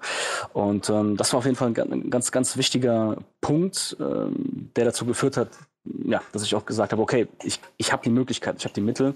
Ähm, ja, und dann haben wir einfach, also ich, also dann habe ich ein Storyboard angefertigt ähm, der ganze Film war durchgestoryboard. Es gab, es gab kein Drehbuch in dem Sinne, es wurde ja auch gar nichts gesprochen in dem Film. Aber ich habe wirklich mit meiner, mit meiner hässlichen Sauklaue dann einfach so ein paar kleine Bilderchen gezeichnet und den ganzen Film halt durchgestoryboardet. Und auch nicht am Stück gedreht. Also das war dann wirklich, die, die Produktion hat sich über anderthalb Jahre irgendwie halt ja. hingezogen. Weil zwischendurch kam auch dann, ähm, also ich war fertig mit der Schule, dann kam der Wehrdienst war ich irgendwie bei der Bundeswehr. In der Zeit ist auch nicht so viel gelaufen und ähm, also immer mal zwischendurch, ne, an den Wochenenden, wenn man Zeit hatte. Ähm, ja, und danach halt eben dann noch die, der, der, letzte Teil. Und wenn man den Film sich heute anguckt, dann stellt man auch fest, dass der Alex teilweise war mal Friseur, hat irgendwie, sind die Haare, haben die Haare plötzlich eine ganz andere Länge und so. Und, äh, generell, also so Anschluss, Anschlussfehler, äh, Continuity-Fehler findet man da viele in dem Film. Und das liegt ja auch daran, weil wir das über so einen langen Zeitraum verteilt halt äh, gedreht haben. Und dann irgendwie, es gab's, äh, ja, mir, mir war es wichtig halt, ähm, meine, meine Möglichkeiten, die mir zur Verfügung stehen, voll auszureizen. Ja, deswegen mhm. habe ich dann, habe ich, habe ich, war es mir auch wichtig, okay, ich hatte dieses Haus und ich wollte irgendwie in so eine Action-Szene, auch eine Stunt-Szene haben, auch um das zu trainieren, um zu sehen, wie das sich so anfühlt, wenn man das halt mal macht. Und deswegen gibt es dann so eine Szene, wo halt eben dann die Figur rausspringt aus dem Fenster, wo ich dann eben dann auch irgendwie erstmal Matratzen organisieren musste. Und äh, ich, war, ich, war selbst der, ich war selbst der Stuntman. Der Alex wollte das nicht. Ich musste, also selbst, ich musste selbst aus dem Fenster springen, wenn ich wollte, dass irgendjemand aus dem Fenster, Fenster springt. Und ähm, ja, deswegen, also es, ich, ich habe den Film so von Anfang an schon sehr bewusst so konzipiert, dass ich mir selber wie Challenges setze, realistische, ja. äh, realistische Challenges, äh, die man halt, äh, die ich halt umsetzen kann, aber die dann auch wirklich umsetze. Ne? Das hat halt dazu geführt, dass es sich aber auch alles ein bisschen zeitlich hingezogen hat, ne? weil man dann halt mit Make-up und dann mussten wir eine Puppe bauen und dann mussten wir auch das, das, das Kostüm, ne? das war nicht so leicht zu besorgen, weil irgendwann stellt sich der Gamer ja vor, er hätte halt eben so ein, so ein, so ein GRGN-Kostüm an und das hat, hat uns von, hat, da sind wir zu einer Schneiderin gegangen und haben der Bilder aus dem Spiel gezeigt und gesagt, so so wollen wir das, so muss das geschnitten werden, ähm, damit es sich auch wirklich genauso anfühlt. Dann, ich, dann ich, war die Enthüllung, boah, geil, Blackhawk-Westen, so heißen die Westen, die die, die auch tragen oder die zumindest genauso aussehen. Das waren alles Sachen, die mussten wir erstmal rausfinden und recherchieren. Ja. Die Datenlage war zu dem Zeitpunkt nicht ganz so geil und das hat halt eben alles, ähm, ja, hat dazu geführt, dass sich das alles wirklich dann über einen ganz ordentlichen Zeitraum hingezogen hat. Du meintest vorhin, du hattest kein Drehbuch in dem Sinne und die, mhm. die Arbeiten darüber haben sich über anderthalb Jahre gezogen. Mhm. Ähm, war es dann letzten Endes so, dass du den Plan, den du ursprünglich für den Film hattest, auch eins zu eins so umgesetzt hast oder hat sich der Plan mit der Zeit auch gewandelt? Tats tatsächlich wenig, muss ich sagen. Also ähm, dadurch, dass ich halt wirklich mich sehr, doch sehr sklavisch an die, an die Storyboards gehalten habe, ähm, bin ich, habe ich es ziemlich, ziemlich so checklistenartig eigentlich abgearbeitet. Ähm, auch gerade deswegen, weil ich keine Ahnung, keinen Bock, keinen Bock hatte, die Storyboards neu zu zeichnen. Das war irgendwie so, das, das, was ich, das, das, was ich da hingezeichnet habe mit meinem Kuli, das war dann irgendwie einfach die Realität, äh, das war der Plan und so sollte das äh, dann aussehen. Aber ich muss dazu sagen, dass das Storyboard selbst, das hat, habe ich in zwei, zwei oder drei Phasen gemacht. Also das heißt, ich habe erstmal so die ersten, den ersten Teil des Films und bis zu Zeitpunkt X und dann auch schon angefangen zu drehen und dann habe ich halt ähm, irgendwann ja, später okay. dann, dann den, den, den zweiten Teil halt des Storyboards erst, erst weitergeführt. Ja? Also insofern gab es schon ähm, natürlich auch dann durch die durch die Produktionserfahrung ähm, äh, schon noch gewisse Sachen, die ich dann, denke ich, in den zweiten Teil halt eben dann auch mit, mit, mit eingebracht habe, ja, die das eben ein bisschen geändert haben. Okay. Was hat denn deine Familie direkt dazu gesagt? So, äh, als du gesagt hast, hey, ich mache einen Film, ihr müsst da mitspielen. So. Du hast ja deine Familie, bindest du ja quasi, also wie ist deine zwei Schwestern, die bindest du ja quasi seit dem seit Gamers Day bis äh, zum letzten Projekt eigentlich regelmäßig ein. Total, ja. Also es ist irgendwie, also mit, mit, mit, mit meiner kleinen und großen Schwester, also der Maya, äh, da war das irgendwie schon immer so. Also ich meine, schon bevor ich jetzt Filme gedreht habe oder so, ne, wir waren halt, wir, wir, liegen zweieinhalb Jahre auseinander und wir haben halt eben immer irgendwie zusammen Sachen gemacht, Sachen gespielt, kleine Mini-Projekte, wie auch immer, umgesetzt. Und ähm, deswegen war das, ein, war das irgendwie ziemlich organisch, äh, hat sich das ziemlich organisch ergeben, ähm, dass ich sie dann auch frage und ähm, dass sie dann auch Lust hat, da, äh, da mitzumachen. Ich meine, ja, meine kleine Schwester, die Caroline, die war, die war zu dem Zeitpunkt fünf oder so, die fand einfach cool, generell irgendwie, dass sie da in Film mitspielen kann. Hallo, wie toll ist das denn? Und ähm, ja, also das, da muss man sagen, da habe ich halt auch das Glück, dass, dass ich halt eben dann auch mich so gut verstehe mit meinen Geschwistern und ähm, dass wir halt auch alle irgendwie so eine kreative Ader haben. Die Maya ist ja auch Musikproduzentin, macht äh, singt auch und äh, malt auch äh, sehr schön. Ähm, und die Carolina, meine kleine Schwester, die hat ein super super gutes Gespür für Story, muss man sagen. Also ich, die konsultiere ich auch sehr oft ähm, und erzähle so meine neuen Story-Ideen und die hat ein sehr, sehr, sehr gutes Feeling, wie eine Story äh, verlaufen sollte oder was, was irgendwie noch nicht so richtig stimmt. Also ja, das heißt also einfach dieser, dieser Vibe, der war einfach von Anfang an da und ne, ich sagte ja schon, mein Vater war auch Lyriker und selber Filmfan, also dass er dann so einen kleinen Mini-Auftritt hat, das war für ihn auch völlig klar. Und ja, ich hatte das Glück, dass ich generell halt auch supported wurde ja, von meinen Eltern äh, in der Hinsicht, also dass sie jetzt nicht einfach gesagt haben, nee, vergiss es, Junge, jetzt direkt nach dem Abi, mach, keine Ahnung, geh sofort studieren oder so, sondern da gab es halt, einen, hatte ich einen gewissen Freiraum, den mir meine Eltern eingeräumt haben, der, der auch dann wirklich wichtig gewesen ist äh, für diese Produktion. Ja. ja. Also das muss man auch immer dazu sagen, dass äh, es, es war halt eben von Anfang an auch dieses Milieu da, diese Möglichkeit war mir gegeben, mich da halt auch ein bisschen mit ähm, zeitlich mit beschäftigen zu können. Ja. Jetzt, wo du gerade den Support erwähnt hast, fällt mir ein, ähm, sind für den Film irgendwelche nennenswerten, unvorhergesehenen Kosten angefallen?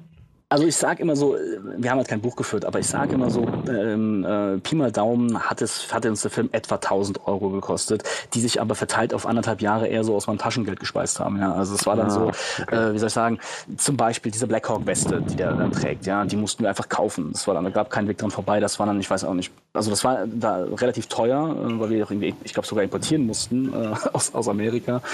Keine Ahnung, das, das war dann irgendwie 100 oder 200 Euro, I don't know, ich, ich weiß nicht mehr genau, aber die die, Schneiderin musste bezahlen und den Stoff für, für, für, für, für diese Geschichte äh, und so Sachen. Also und da, hat, da haben sich halt eben einfach einzelne Posten dann doch äh, schlussendlich zusammengeleppert. Ja. Also, mhm. Aber das, das war dann eben immer so, okay, und das war auch einer der Gründe, warum es so lange gedauert hat, weil es war so, okay, das nächste Mini-Projekt ist jetzt, wir drehen diese Szene. Und um diese Szene zu drehen, müssen wir aber jetzt irgendwie, brauchen wir auf jeden Fall äh, die Ausrüstung, wir brauchen die Waffe, wir brauchen dies und das, ne? Ähm, wir brauchen, keine Ahnung, ein Laufband auf dem, vor dem, vor dem Bluescreen, was übrigens super bescheuert war. Mein erster Bluescreen, äh, ich wusste halt aus Filmen, dass man Bluescreens benutzt, wenn man halt im Hintergrund machen wollte, habe aber irgendwie nicht so ganz realisiert, dass, es, dass das nicht so sinnvoll ist, wenn halt deine Figur ein blaues Kostüm trägt, weil äh, das ist, ist, nicht Sinn der Sache, ne? So zu, und ein Wunder gleich, es trotzdem irgendwie funktioniert, weil nämlich der Vordergrund sehr dunkel war. Das heißt also, also über die, die, die schwankende Helligkeit von, vom Vorder- zu Hintergrund konnte ich mich dann noch retten.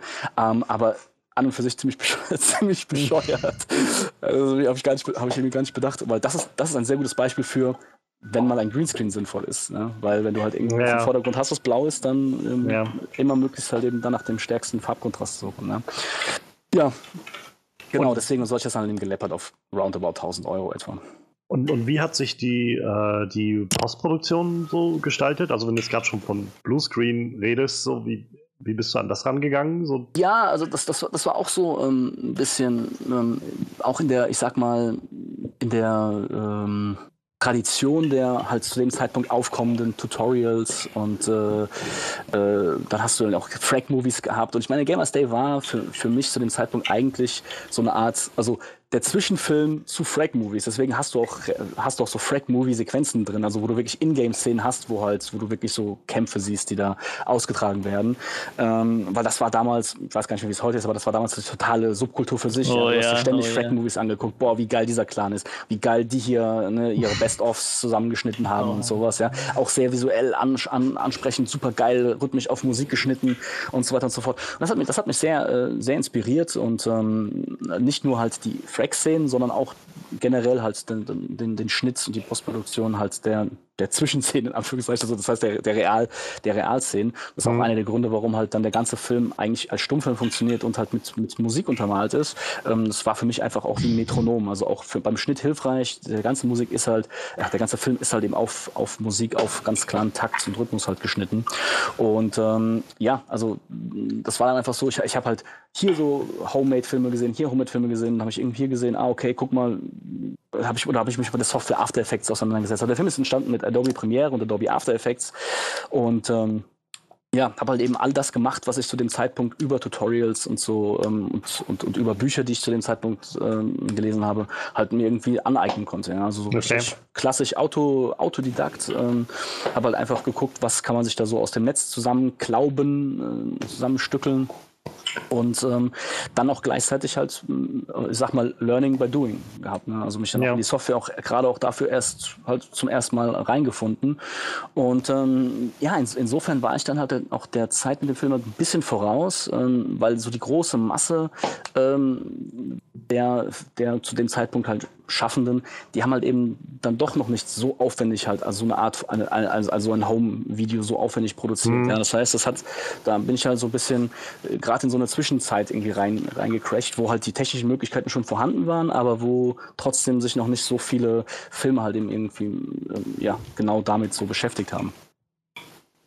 Genau. Das, das hat wahrscheinlich auch diesen Impact also sagt, denke ich mal. Ja, es war auf jeden Fall, also ich sag mal, das richtige Thema zur richtigen Zeit. Also hat man einfach den, den Nerv getroffen und ich meine, ich mag den Film sehr, aber man merkt natürlich auch, dass es immer noch ein, ein, ambitioniertes Heimvideo ist. Und ich denke, das ist natürlich auch etwas, was, was auch einen gewissen Charme halt von diesem Film ausmacht, dass, dass die Gamer halt auch wirklich, die das den Film geguckt haben, die haben halt gespürt, dass da, dass da noch so ein bisschen was roh, es ist noch ja. raw, es ist, es ist halt irgendwie von jemandem gemacht, der, der selbst äh, eben noch kein Profi ist, der, der das Einer von uns. Einer von uns sozusagen, ja, genau. Und ich denke, dass das, dass das halt auch noch mit reingespielt hat. Und dann von, von dieser Prämisse ausgehend, dass es einer von uns ist, ein, eigentlich ein kleines Heimvideo ist, dann war es natürlich total overdelivered. Dann war es total, boah, krass, wie viele aufwendige Sachen hier dann noch passieren. Ja. Und dann Bluescreen und Effekte und Explosionen und springt raus aus dem Fenster und sowas, ja. Weil der, der relativ ruhige Anfang das natürlich auch gar nicht hat äh, vermuten lassen. Und ähm, ja, das, das deswegen, also ich denke, da sind viele Sachen noch gut zusammengekommen und die, und die Musik hat einen großen ein, an, auch einen großen Anteil gehabt. Ja. Und das ist natürlich auch etwas, und das ist, denke ich, auch eine gute Überleitung dann noch zum, so generell zum Thema Distribution und Verteilung, was uns natürlich halt auch dann ein bisschen gelähmt hat, weil wir waren halt jung und dumm und wir haben einfach, einfach irgendwelche Musik benutzt, ne, die wir ja, finden. Und ja. äh, das darf man natürlich nicht. Ne. Voll, das ist nicht. Ja, ich habe auch gesehen, restlich bedenklich. Zwei von fünf Parts auf YouTube von der Nicht-Remix-Version sind äh, tatsächlich auch in Deutschland gesperrt. Ja, genau, genau, ja. genau. Also so, sogar, sogar, vielleicht sogar drei Parts, I, I don't know. Ja, oder also, vielleicht sind es echt glaub, zwei waren. Ja, ja, also das, ist, das, das war ein Problem und deswegen haben wir uns halt auch nie getraut, den Film irgendwo auf Filmfestivals einzureichen oder irgendwas zu machen. Und ähm, dann, dann sind wir halt mit der Firma ins Gespräch gekommen, die uns dann auch den zweiten Film, The Cheat Report, dann ähm, mitfinanziert hat und die hatten halt gemeint, boah, für Promotion und dies und das wäre es voll gut, wenn wir was mit der Gamers Day noch anfangen könnten wir kennen da ein Kollektiv, lasst, lasst die doch einen Remix produzieren von dem, oder das, den, den Film neu vertonen. Hm. Und ich war so als, als Künstler der Sache, also nicht besonders begeistert. äh, ich sagte, naja, ich denke, der Film ist sehr geil, so wie er ist, aber von der geschäftlichen Seite aus habe ich natürlich total verstanden und gesagt, pass auf, meinen Segen habt ihr, macht einfach mal, ähm, produziert einen Remix, wenn ihr dann irgendwie den Film dann besser unterbringen könnt oder so, dann habt ihr halt absolut meinen Segen. Und so ist es dann gekommen. Quantum Music hieß diese Combo, das waren halt mehrere äh, Musiker, die halt eben dann da so beigesteuert haben, einzelne Stücke.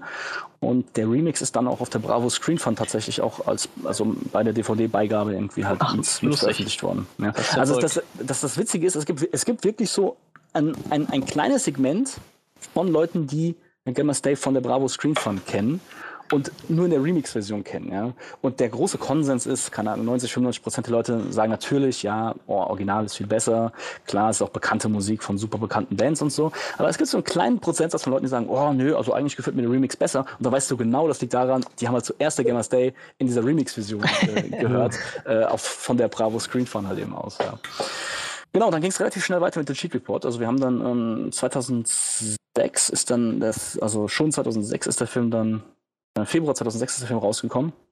Das war dann eine Mockumentary, also ähm, das war eben auch so, ich, ich, ich wollte halt, äh, wie soll ich sagen, mich weiterentwickeln als, als, als Regisseur und auch wieder neue Sachen austesten und erproben und dachte mir, so eine, so eine Fake-Doku ist ein, ist ein cooler Rahmen, weil du halt dann einfach nochmal andere Stilmittel erproben kannst. Ich wollte mich auch mit dem Thema Ton beschäftigen und ich hatte großen Respekt vor dem Thema Ton äh, und dachte mir, in der Doku äh, werden dir die Leute vielleicht vermurksten Ton noch am ehesten verzeihen, äh, weil du einfach immer sagen kannst, das ist real, das ist einfach, keine Ahnung, mit verstecktem Mikro aufgenommen oder irgendwas also ich dachte mir einfach, das ist äh, die, die Doku, das Genre der Doku oder, bietet mir halt äh, gewisse Freiheiten, um mich mhm. ein bisschen produktionstechnisch weiterzuentwickeln, ähm, ohne aber gleich jetzt so die, ja, ich sag mal, die Vision des Films, äh, die, das, ja, den Style des Films halt zu gefährden.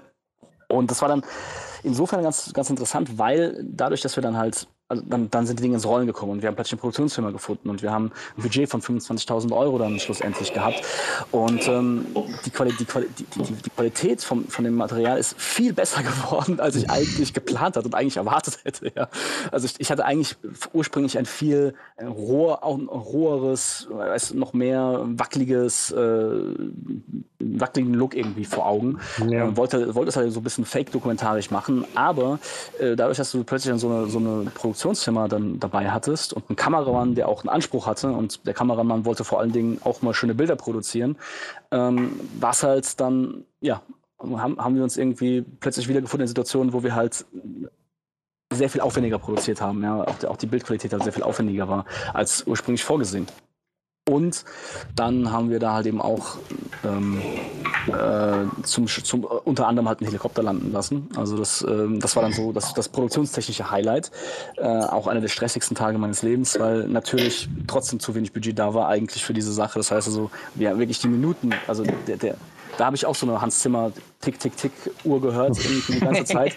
Ich glaube, jede Minute 50 Euro oder so war das. Ding. Ding, ding. Also insgesamt haben wir ein paar tausend Euro jedenfalls dafür bezahlt und das war da wirklich also ultra stressig und ich musste mich entscheiden, okay, jedes Mal, wenn der Helikopter jetzt über das Haus drüber fliegt, äh, also du hast einfach nur noch zwei, zwei, zwei Versuche oder so und wenn es dann mhm. nicht funktioniert, dann, dann hast du einfach den Shot, den, den Shot überhaupt nicht in der, äh, in der Kiste oder willst du vielleicht über was anderes machen, was vielleicht ein bisschen sicherer ist, aber dafür nicht ganz so spektakulär aussieht, bla bla bla. Das waren dann so Sachen, die mussten wir ja wirklich dann in einem sehr, sehr, sehr kurzen Zeitfenster halt entscheiden. Aber das war, also von der produktionstechnischen Seite war es halt wirklich sehr, sehr spannend, sehr interessant, äh, diese, diese Sachen eben zu, durchzuexerzieren. Genau, ja, und dann, dann hatten, kam halt eben auch noch die Idee der, der Distribution dazu. Bei Gamers Day war das überhaupt kein Thema. Da war es einfach mhm. froh, das Ding als Download verfügbar machen zu können. Bei The Shield Report plötzlich gab es ein Budget, plötzlich gab es andere Parteien, die halt eben auch alle irgendwie was davon haben wollten.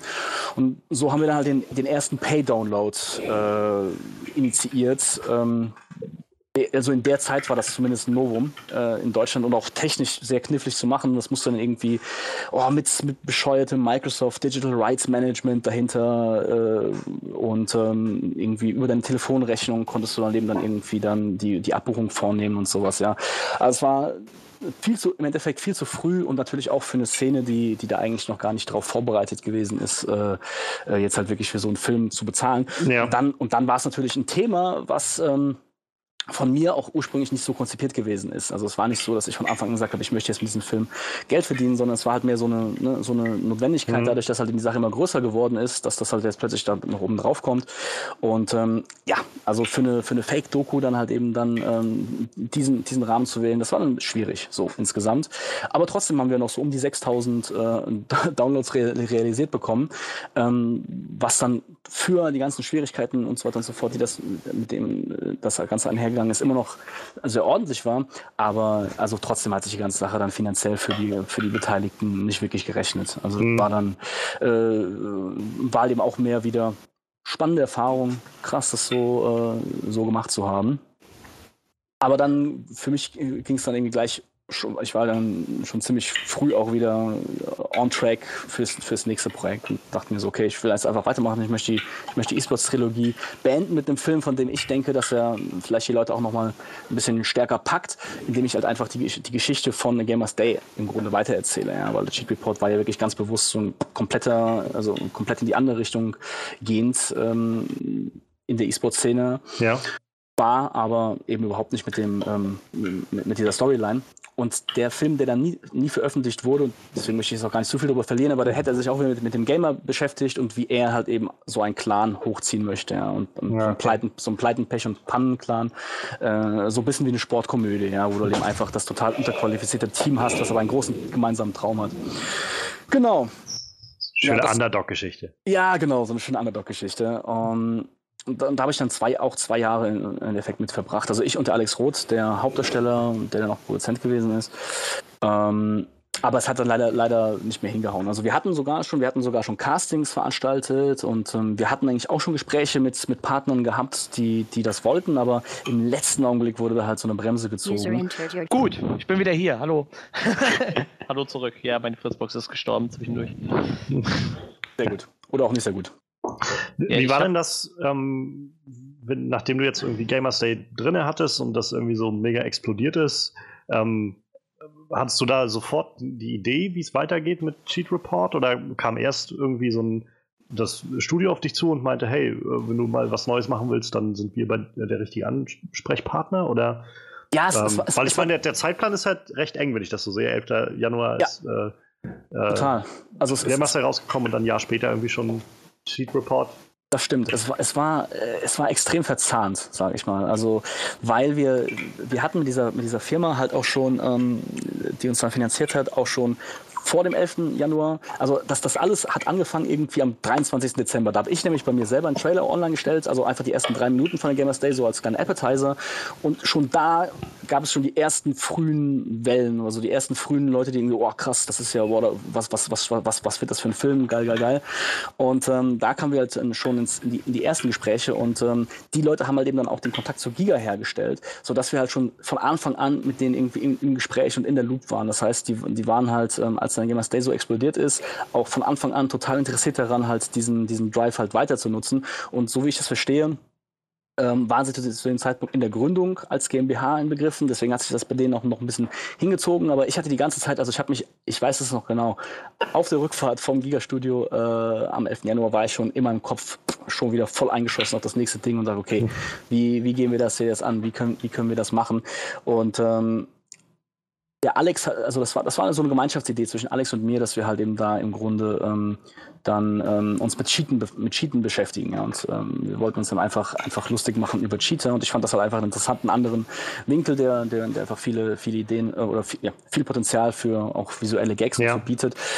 Und ähm, ja, dann, dann, dann, dann haben wir, also wir waren schon eher proaktiv und sind halt eben dann auf dieses, ähm, auf diese Firma zugegangen, die, kein, die noch kein Studio war, die noch kein Produktionsstudio war. Die war, die hat sich mehr im Gaming-Bereich getummelt als Gaming-Agentur. Ähm, aber sind auf sie zugegangen und haben gesagt, ja, wie ist denn das jetzt hier und so und wir bräuchten das Budget und, wir, und der ursprüngliche Deal war, sie besorgen uns Sponsoren und wir bauen die Sponsoren ein in den Film. Ja, und ähm, sie kriegen irgendwie halt einen Prozentsatz von, von den eingetriebenen Sponsorgeldern ab. Das wollten sie aber nicht. Sie wollten halt sich viel, viel stärker irgendwie in das ganze Projekt involvieren und schlussendlich haben sie dann halt eben auch aus ihrem Stammkapital Teil, ein Teil des Budgets irgendwie gestemmt und so sich dadurch total stark halt dann auch irgendwie verflochten mit der, äh, mit der ganzen Produktion. Mhm. Und ähm, das war halt eben auch, auch dann gleichzeitig auch ein, eine der Schwierigkeiten, weil die haben selbst auf ziemlich auf brennenden Kohlen gesessen. Also dadurch, dass dadurch, dass, dass halt der Film, die Filmproduktion und dann auch die Auswertung so eng verwoben war mit ihrer eigenen Firmengründung, ähm, musste, musste das Ding einfach da sein. Und die Tatsache, dass es erst im, am 17. Februar erschienen ist, das war, das war schon ein Problem. Ja? Also das war eigentlich im Grunde noch zu, äh, noch zu lang. Ja? Also, ja, okay. äh, und auch die Postproduktion von The Chip Report, die war dann echt auch extrem stressig für mich. Also ich, ja, ich kann eigentlich sagen, ich, ich hatte eigentlich einen Burnout nach der Produktion, weil ich habe wirklich vier Monate Hardcore halt dann äh, diesen Film nachproduziert und im Grunde trotzdem äh, nicht, nicht genügend Zeit zur Verfügung gehabt. Also ich hätte gerne noch, ich, also ich hätte den Film gerne noch anders gemacht und ein bisschen kürzer und blablabla. Also ich, ich hätte auch problemlos noch ein paar Monate mehr reinstecken können, aber es war halt wirklich auf unter, unter einem extremen Zeitdruck. Ja. Äh, und doch nur deswegen ähm, war es dann noch möglich, den Film halt dann so schnell halt äh, nach Gamers Day rauszubringen. Weil gedreht haben wir ihn äh, erst im Oktober 2005. Oh ja, das ist natürlich. Genau, so, ja, richtig. Also wir hatten so, ich hatte so vier Monate Zeit im Grunde, ähm, dann halt eben irgendwie alles, alles da zusammenzufügen.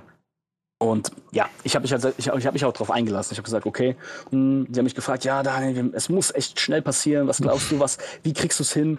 Und ich meine so, ja, pff, Februar schaffe ich, Februar schaffe ich. Ja. Und das war dann im Endeffekt da. Also da hätte ich von Anfang an noch ein bisschen strikter sein müssen. Aber das waren halt eben dann auch diese frühen Erfahrungen, die man dann halt so Ja. gesammelt hat. Ja. Und da gab es dann aber ein Drehbuch für den Film. Da gab es ein, da gab's ein Drehbuch, richtig. Da gab es da gab's dann ein, ein richtiges Drehbuch zu, mit Final Draft geschrieben. Ähm, gute Drehbuchsoftware.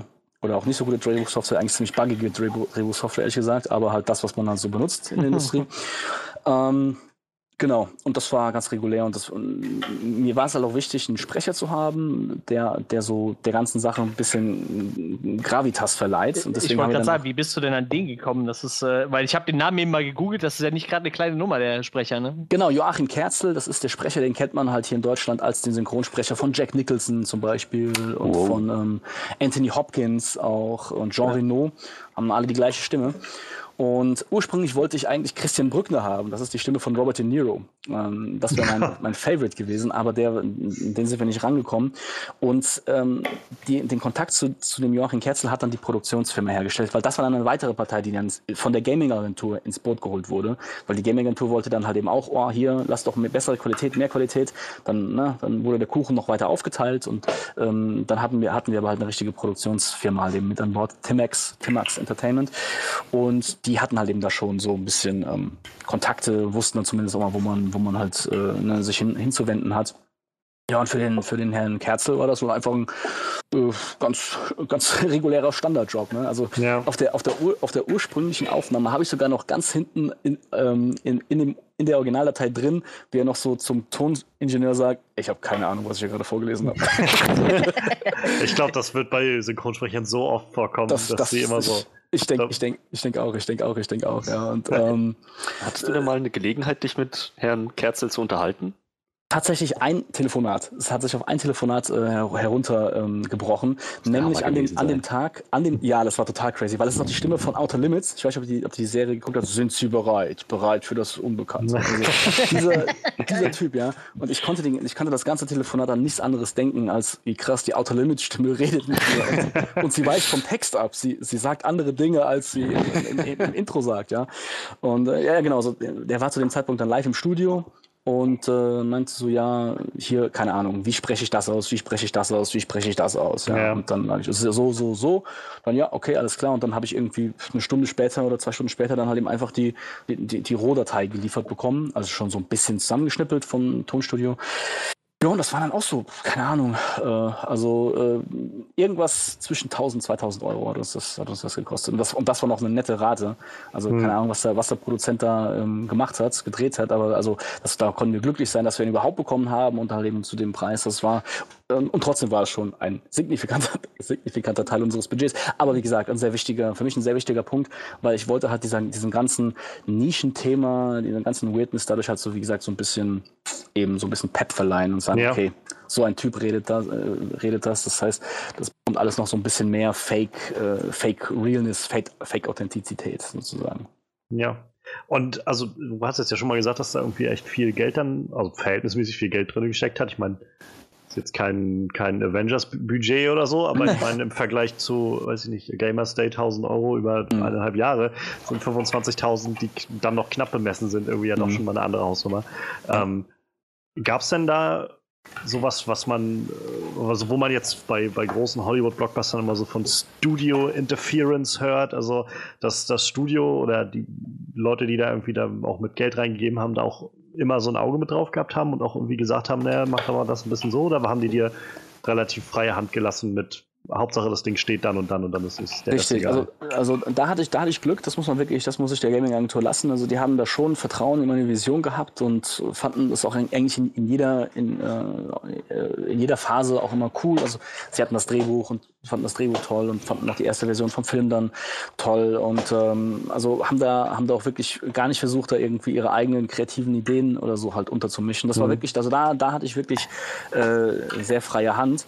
Ähm, das Problem war halt trotzdem, dass ähm, durch diese, durch diese ähm, sehr, sehr, sehr, sehr enge Zeitfenster gab es dann trotzdem einige Verstimmungen, die dann halt, na, halt auch schon schlussendlich die ganze Sache halt ein bisschen schwierig gemacht, schwierig gemacht haben, weil dann irgendwann war halt eben einfach, also wie soll ich sagen, ist so ein bisschen, die, Knautsch, die Knautschzone hat sich halt dann doch äh, irgendwann stark reduziert. Ja. Und ähm, wir waren halt eben dann auch äh, unglücklich halt über, ja, über gewisse, also auch in der, Dis in der Distribution, weil zum Beispiel, das war ein, genau, das war halt eben ein großes Problem. Und da gab es dann überhaupt gar, gar, kein Entgegenkommen, weil ähm, sie wollten irgendwie halt die englische Version eine Woche später nach dem, nach der Original, nach dem Original-Release ähm, irgendwie auch schon haben. Und ähm, das war schwierig, weil ähm, ich musste dann einfach mehr oder weniger die komplette Version wie in einer Woche so untertitelmäßig und dies und das und dann haben die noch einen eigenen Sprecher irgendwie dann dazu geholt, der halt eben dann den ganzen Text noch, noch mal auf Englisch äh, eingesprochen hat und so. Ähm, und das war halt eben irgendwie, ich, okay, ich bin total durch, ich war total ausgebrannt und warum ist das jetzt so wichtig, dass wir irgendwie die englische Version starten? Da haben sie halt groß erzählt, dass es wichtig ist wegen ja, Synergie und sie haben so viele Leute irgendwie am Start. Und naja, im Großen und Ganzen am, am Schluss war es halt so, dass wir halt 27 Downloads hatten in, mit der internationalen englischen Version. und ich habe mich halt so, ich habe mich halt so ein bisschen gefragt, okay, ähm, wenn es jetzt wirklich, also ich habe nicht mehr so im Nachhinein nicht so ganz verstanden, warum jetzt dieser unglaubliche Stress äh, und dieser unglaubliche Druck ja. so wichtig war. Und das war dann, glaube ich, auch in gewissem, gewissen Punkt alte Prinzipsache. Und ähm, das war dann halt das, was, was natürlich dann auch schon ähm, sehr aufs Gemüt geschlagen hat. Aber äh, so von der kreativen Seite aus war es wirklich völlig okay. Da war es dann wirklich mehr so, dass ich mich eigentlich gegenüber der Produktionsfirma behaupten musste, die jetzt kein Recht auf Final Cut hatte und die kein Recht zu irgendwas hatte. Die war wirklich mehr ein Service, also ein Dienstleister, wenn man, wenn man so will, also ein Service-Dienstleister, der halt die Produktion, wie soll ich sagen, bereitstellt. Ähm, aber da hast du da war es natürlich so, die Leute, die waren auch noch relativ jung, aber sie hatten immer äh, trotzdem noch mehr Erfahrung als ich. Und da musste, mich, musste ich mich halt eben dann quasi gegen eine Produktionsfirma äh, behaupten und natürlich auch gegen einen Kameramann, mit dem ich mich sehr gut verstanden habe, der Robert Staffel, mit dem ich dann auch Beyond the Bridge gedreht habe, also mit dem ich dann hoffentlich vielleicht auch nochmal künftige Projekte drehen werde. Ähm, also habe ich mich, ich habe mich mit ihm super verstanden, aber trotzdem war es natürlich so, er war so ein bisschen der alte, der fahrende Hase, der halt schon mhm. mehrere Sachen gemacht hat und ähm, ich musste mich halt dann immer mit irgendwie gegen ihn durchsetzen oder zumindest mal meine, meine Vision so erklären, dass er da halt eben auch Verständnis für hat, weil er im Endeffekt das dann halt alles technisch halt dann da vorbereiten und umsetzen musste. Und ähm, das hat natürlich schon dazu geführt, dass dass, dass die Version nicht immer so hundertprozentig pure vielleicht gewesen ist. Zum Beispiel, wie gesagt, ich hätte, glaube ich, bis heute lieber so einen, noch so einen kaputteren Look gehabt. Mhm. Ähm, aber ich kann verstehen, dass, dass, dass der Kameramann halt auch gesagt hat, naja, nee, weißt du, wir haben jetzt ein Budget, wir haben dies und das, wir sind beide am Anfang unserer Karriere, lass uns doch irgendwie mal hier ein, also gute Bilder produzieren. Warum muss man jetzt hier irgendwie aus, es, es, also wie soll ich sagen, bewusst schlechter machen, wenn man die naja. Möglichkeit hat, das besser, besser zu machen. Ja. Also das ist natürlich immer so, ich denke, das ist doch bei Hollywood-Produktionen immer so ein Problem, wenn du halt so einen Independent-Regisseur hast, der gerne so eine gewisse Rawness reinnehmen möchte und dann hast du natürlich das Studio und dann auf den Kameramann auch in, als verlängerten Arm des Studios, die halt immer sagen so, naja, well, Junge, das muss irgendwie auf einem großen äh, Kinoformat funktionieren, das muss auch den letzten Zuschauer abholen und nicht jeder rafft, dass das jetzt Absicht war, dass es so schlecht aussieht. Ja, ja. Und deswegen, ähm, da, das ist oft, glaube ich, ein Punkt, wo, wo man, wo dann das Studio Studio ähm, eher konservativ ist und auch der Kameramann, der natürlich schlussendlich mit seinem Namen dafür einsteht, ja, für die Qualität mhm. des Bildes. Ja. Das war so, das war so die einzige Sache, wo ich sagen kann, da, da gab es so eine gewisse Interference. Aber im Großen und Ganzen hatte ich wirklich freie Hand. Das heißt, du hattest einmal die, die äh, Dachfirma, sag ich mal, die das Geld gegeben hat und darunter nochmal die Instanz der Produktionsfirma, ja. die, mhm. die so genau. zwischen genau. quasi das so ein bisschen geregelt hat, was so Genau, genau, genau. Also genau, genau. Die, genau. Die Gaming-Agentur, okay. die war so ein bisschen, ähm, die hat sich halt, also deren Aufgabe war die Distribution, zu, ja. dazu kümmern, dass es irgendwie an, die, an die Leute kommt und ja, so ein bisschen PR und solche Geschichten. Die Produktionsfirma sollte halt wirklich ähm, einfach zusehen, dass die Drehtage reibungslos verlaufen, dass wir auch eine mhm. Crew, also die, die, also die haben uns auch eine Crew besorgt. Wir hatten dann, ich glaube, ein Team von zehn Leuten, mal elf Leuten, mit denen wir halt eben dann dieses Ding auch gedreht haben, ja, und haben halt eben auch einen richtigen LKW mit Licht gehabt und sowas. Also es war schon ähm, ähm, also da, da, da, war dann schon halt auch eine, äh, ein gewisser Produktionsmuskel dann eben ja, vorhanden. Ja. Wie, wie nervös hat dich das denn gemacht, auf einmal mit so einem großen Team zu arbeiten? Ich meine, du sehr, warst ja mehr oder weniger äh, sehr so ein Familienkreis, ne? Sehr nervös. Also ich meine, es waren halt bewusste Entscheidungen. Ich man muss dazu sagen, ich habe, was ich auch noch gemacht habe in der Zwischenzeit zwischen der Gamers Daily Chief Report, ein zweimonatiges Praktikum in Köln am Set von einer großen Produktion, von einer RTL-Produktion. Ähm, das habe ich auch noch in diesem in dem Jahr 2005 halt äh, getan und um halt selbst mal Setluft zu schnuppern und halt zu merken, wie das halt so, ne, wie die großen äh, Jungs das machen. Und in dieser Zeit kam auch gerade halt dann die Möglichkeit auf. Also hat sich die Gaming-Agentur bei mir gemeldet, sozusagen mich an, am Set angerufen oder abends nach Feierabend angerufen und gemeint, ah, wir haben hier eine Produktionsfirma am Start und so. Findest du es nicht gut, wenn wir die auch mit reinholen, dass die einfach so ein bisschen hier ne, die Organisation verbessert? Und das war halt für mich eine, eine Entscheidung. Wirklich, da, habe ich auch so ein bisschen im Scheideweg gestanden. Also will ich jetzt die Produktionsfirma reinholen? Klar, der Kuchen hat sich für alle verkleinert, das war eine Sache, aber das war jetzt für mich nicht der, Haupt, der Hauptpunkt, sondern das war vor allen Dingen halt die Frage, ja, will ich halt, äh, will ich mich dieser, also eben genau diesem Problem stellen, dass ich halt eben dann so ein großes Team da hatte. Zumal ja auch die Doku konzipiert war als etwas, was ich halt eher so in, auch im, im schlankeren Produktionsrahmen hätte umsetzen können. Ja, und das war einfach, also das war voll und ganz von mir selbst halt so entschieden und ich habe gesagt, okay, ich, ich, äh, ich lasse mich darauf ein, ich, äh, ich mache das, ich gehe aus der Komfortzone raus sozusagen. Und als ich dann am ersten Drehtag dann da gestanden habe und die, der, ich glaube, der erste Shot, den wir gedreht haben, das war ähm, im Keller, wo die Cheater zum Cheater-Treffen zusammenkommen. Und der allererste Shot war halt gleich irgendwie mit so einem Kran und die Kamera muss halt eben, fährt halt eben irgendwie so komplett von der, also von mhm. oben nach unten runter durch. Und äh, also direkt so pff, wie Vollgas gegeben. Ja. Und, und, dann natürlich, und dann natürlich halt ähm, ja, trotzdem die Erkenntnis, dass du, dass, dass das Team immer noch zu klein ist für gewisse Sachen. Ja, zum Beispiel gab es einfach keinen Post, es gab keinen festen Posten des Set-Designers, wenn du es so willst. Ja, also mhm. es gab nicht, es gab nicht einen Typen, der wirklich dafür verantwortlich war, die Kulisse zu bauen oder so. Das heißt also, das haben ich und der Alex Roth, der dann halt auch Mitproduzent gewesen ist, fast immer so selbst gemacht und selbst in die Hand genommen, hier Sachen aufgestellt, Kerzen organisiert und dies und das, also den ganzen, den ganzen Look so improvisiert, was halt eben irgendwie witzig war, weil auf der anderen Seite hast du halt irgendwie einen Kameramann gehabt und, und äh, ja, Menschen, dies und das, ja. Und trotzdem mussten wir eben noch so viele Sachen immer noch improvisieren. Und äh, ich habe auch, ich hab auch immer mal wieder Albträume gehabt, dann auch viele Jahre später, wo ich, ähm, das ist so ein Albtraum, den, den, den mir wirklich öfters gekommen ist, dass ich wieder da stehe an diesem ersten Drehtag und die ganze Szene, alle sind, alle sind bereit, loszulegen. Ja, es ist irgendwie so, ah, da noch fünf Minuten, wir müssen noch hier gerade eine Kleinigkeit umbauen und sowas. Und dann sind wir bereit und ich stehe da und ich habe einfach kein Drehbuch und ich weiß gar nicht, was wir eigentlich drehen sollen. Und ähm, habe das Drehbuch aber irgendwie, äh, keine Ahnung, in, in, einer anderen Stadt und muss, äh, bin, äh, komm nicht rechtzeitig dran. Ja, also ja. Ge genau, genau, genau diese Angst, äh, halt total ähm, aufzufliegen sozusagen als kleiner Fake, der, der gar nichts weiß äh, und der halt total überfordert ist mit allem, die, die war schon ganz stark da. Und die hat, also die, ich denke, die, die haben auch viele, ähm, die Regisseure, die halt eben dann diesen, diesen Schritt halt zum ersten Mal vollziehen. Ja. ja. Auf jeden Fall, aber, aber, aber total wertvoll als Erfahrung. Also super, super wertvoll. Und das, und das ging dann auch. Und dann hast du halt auch gemerkt, ähm, dass das halt von Tag zu Tag auch immer besser gegangen ist, bis halt eben dann dieser Helikoptertag, der war dann trotzdem noch, noch, mal, noch, mal, noch mal eine Spitze. Weil das, das Allerbeste an diesem Helikoptertag war, dass der ursprüngliche Pilot oder die ursprüngliche Firma hat einfach plötzlich von nichts mehr wissen wollen. Wir dachten, okay, das wäre mit denen alles abgesprochen. Klar, in zwei Stunden soll der Helikopter kommen, aber nichts, nichts tut sich, nichts passiert. Und da rufen wir da an und dann ist es so, hä, keine Ahnung, wovon reden Sie? Äh, wir wissen von nichts. Also es war einfach super, also keine Ahnung, Lost in Translation, super, super blöd, wie dann da irgendwie halt da miss, also die, die misskommuniziert wurde. Aber dann mussten wir halt auf die Schnelle noch eine andere Firma organisieren, die uns halt eben an diesem Tag dann da äh, den Helikopter kommen lässt. Und dann ist aus Köln ein Helikopter angeflogen gekommen äh, von, von, von Action Concept, das ist die Stuntfirma, die auch ähm, Alarm für Cobra 11 und so Sachen macht. Also die haben dann einfach, die waren dann einfach da zur Stelle und ähm, dann hat das äh, irgendwie geklappt. Aber äh, auch, wie gesagt, nur gerade so. Hat da dein Praktikum in, geholfen in Köln? Nee, also könnte man meinen, aber tatsächlich gar nicht. Das, das ging über den, über den Produzenten von der, von der Filmproduktion, in Produktionsfirma Timax Entertainment. Das war super gut, dass das geklappt hat. Man muss aber dazu sagen, dass es auch ein bisschen seine Schuld war, mit seiner Schuld war, dass die andere Firma nicht äh, von nichts von nichts gewusst hat. Also es hat sich so gegen null wieder ausgeglichen. naja. Gut, gut.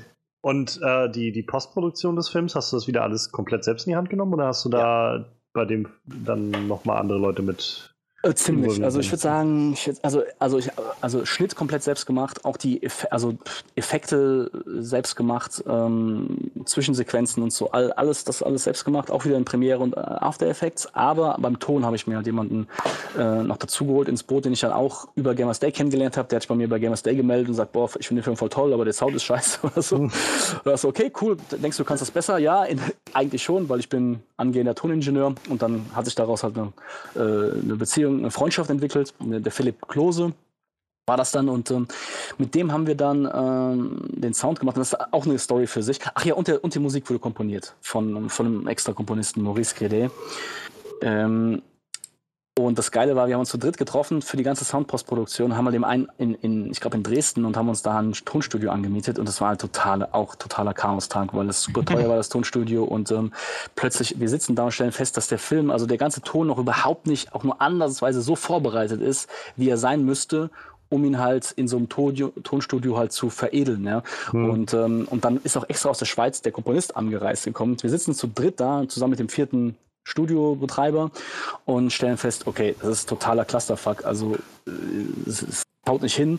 Und ähm, wir haben acht Stunden gebucht und der Komponist äh, will, sein, will noch die Musik gemastert kriegen.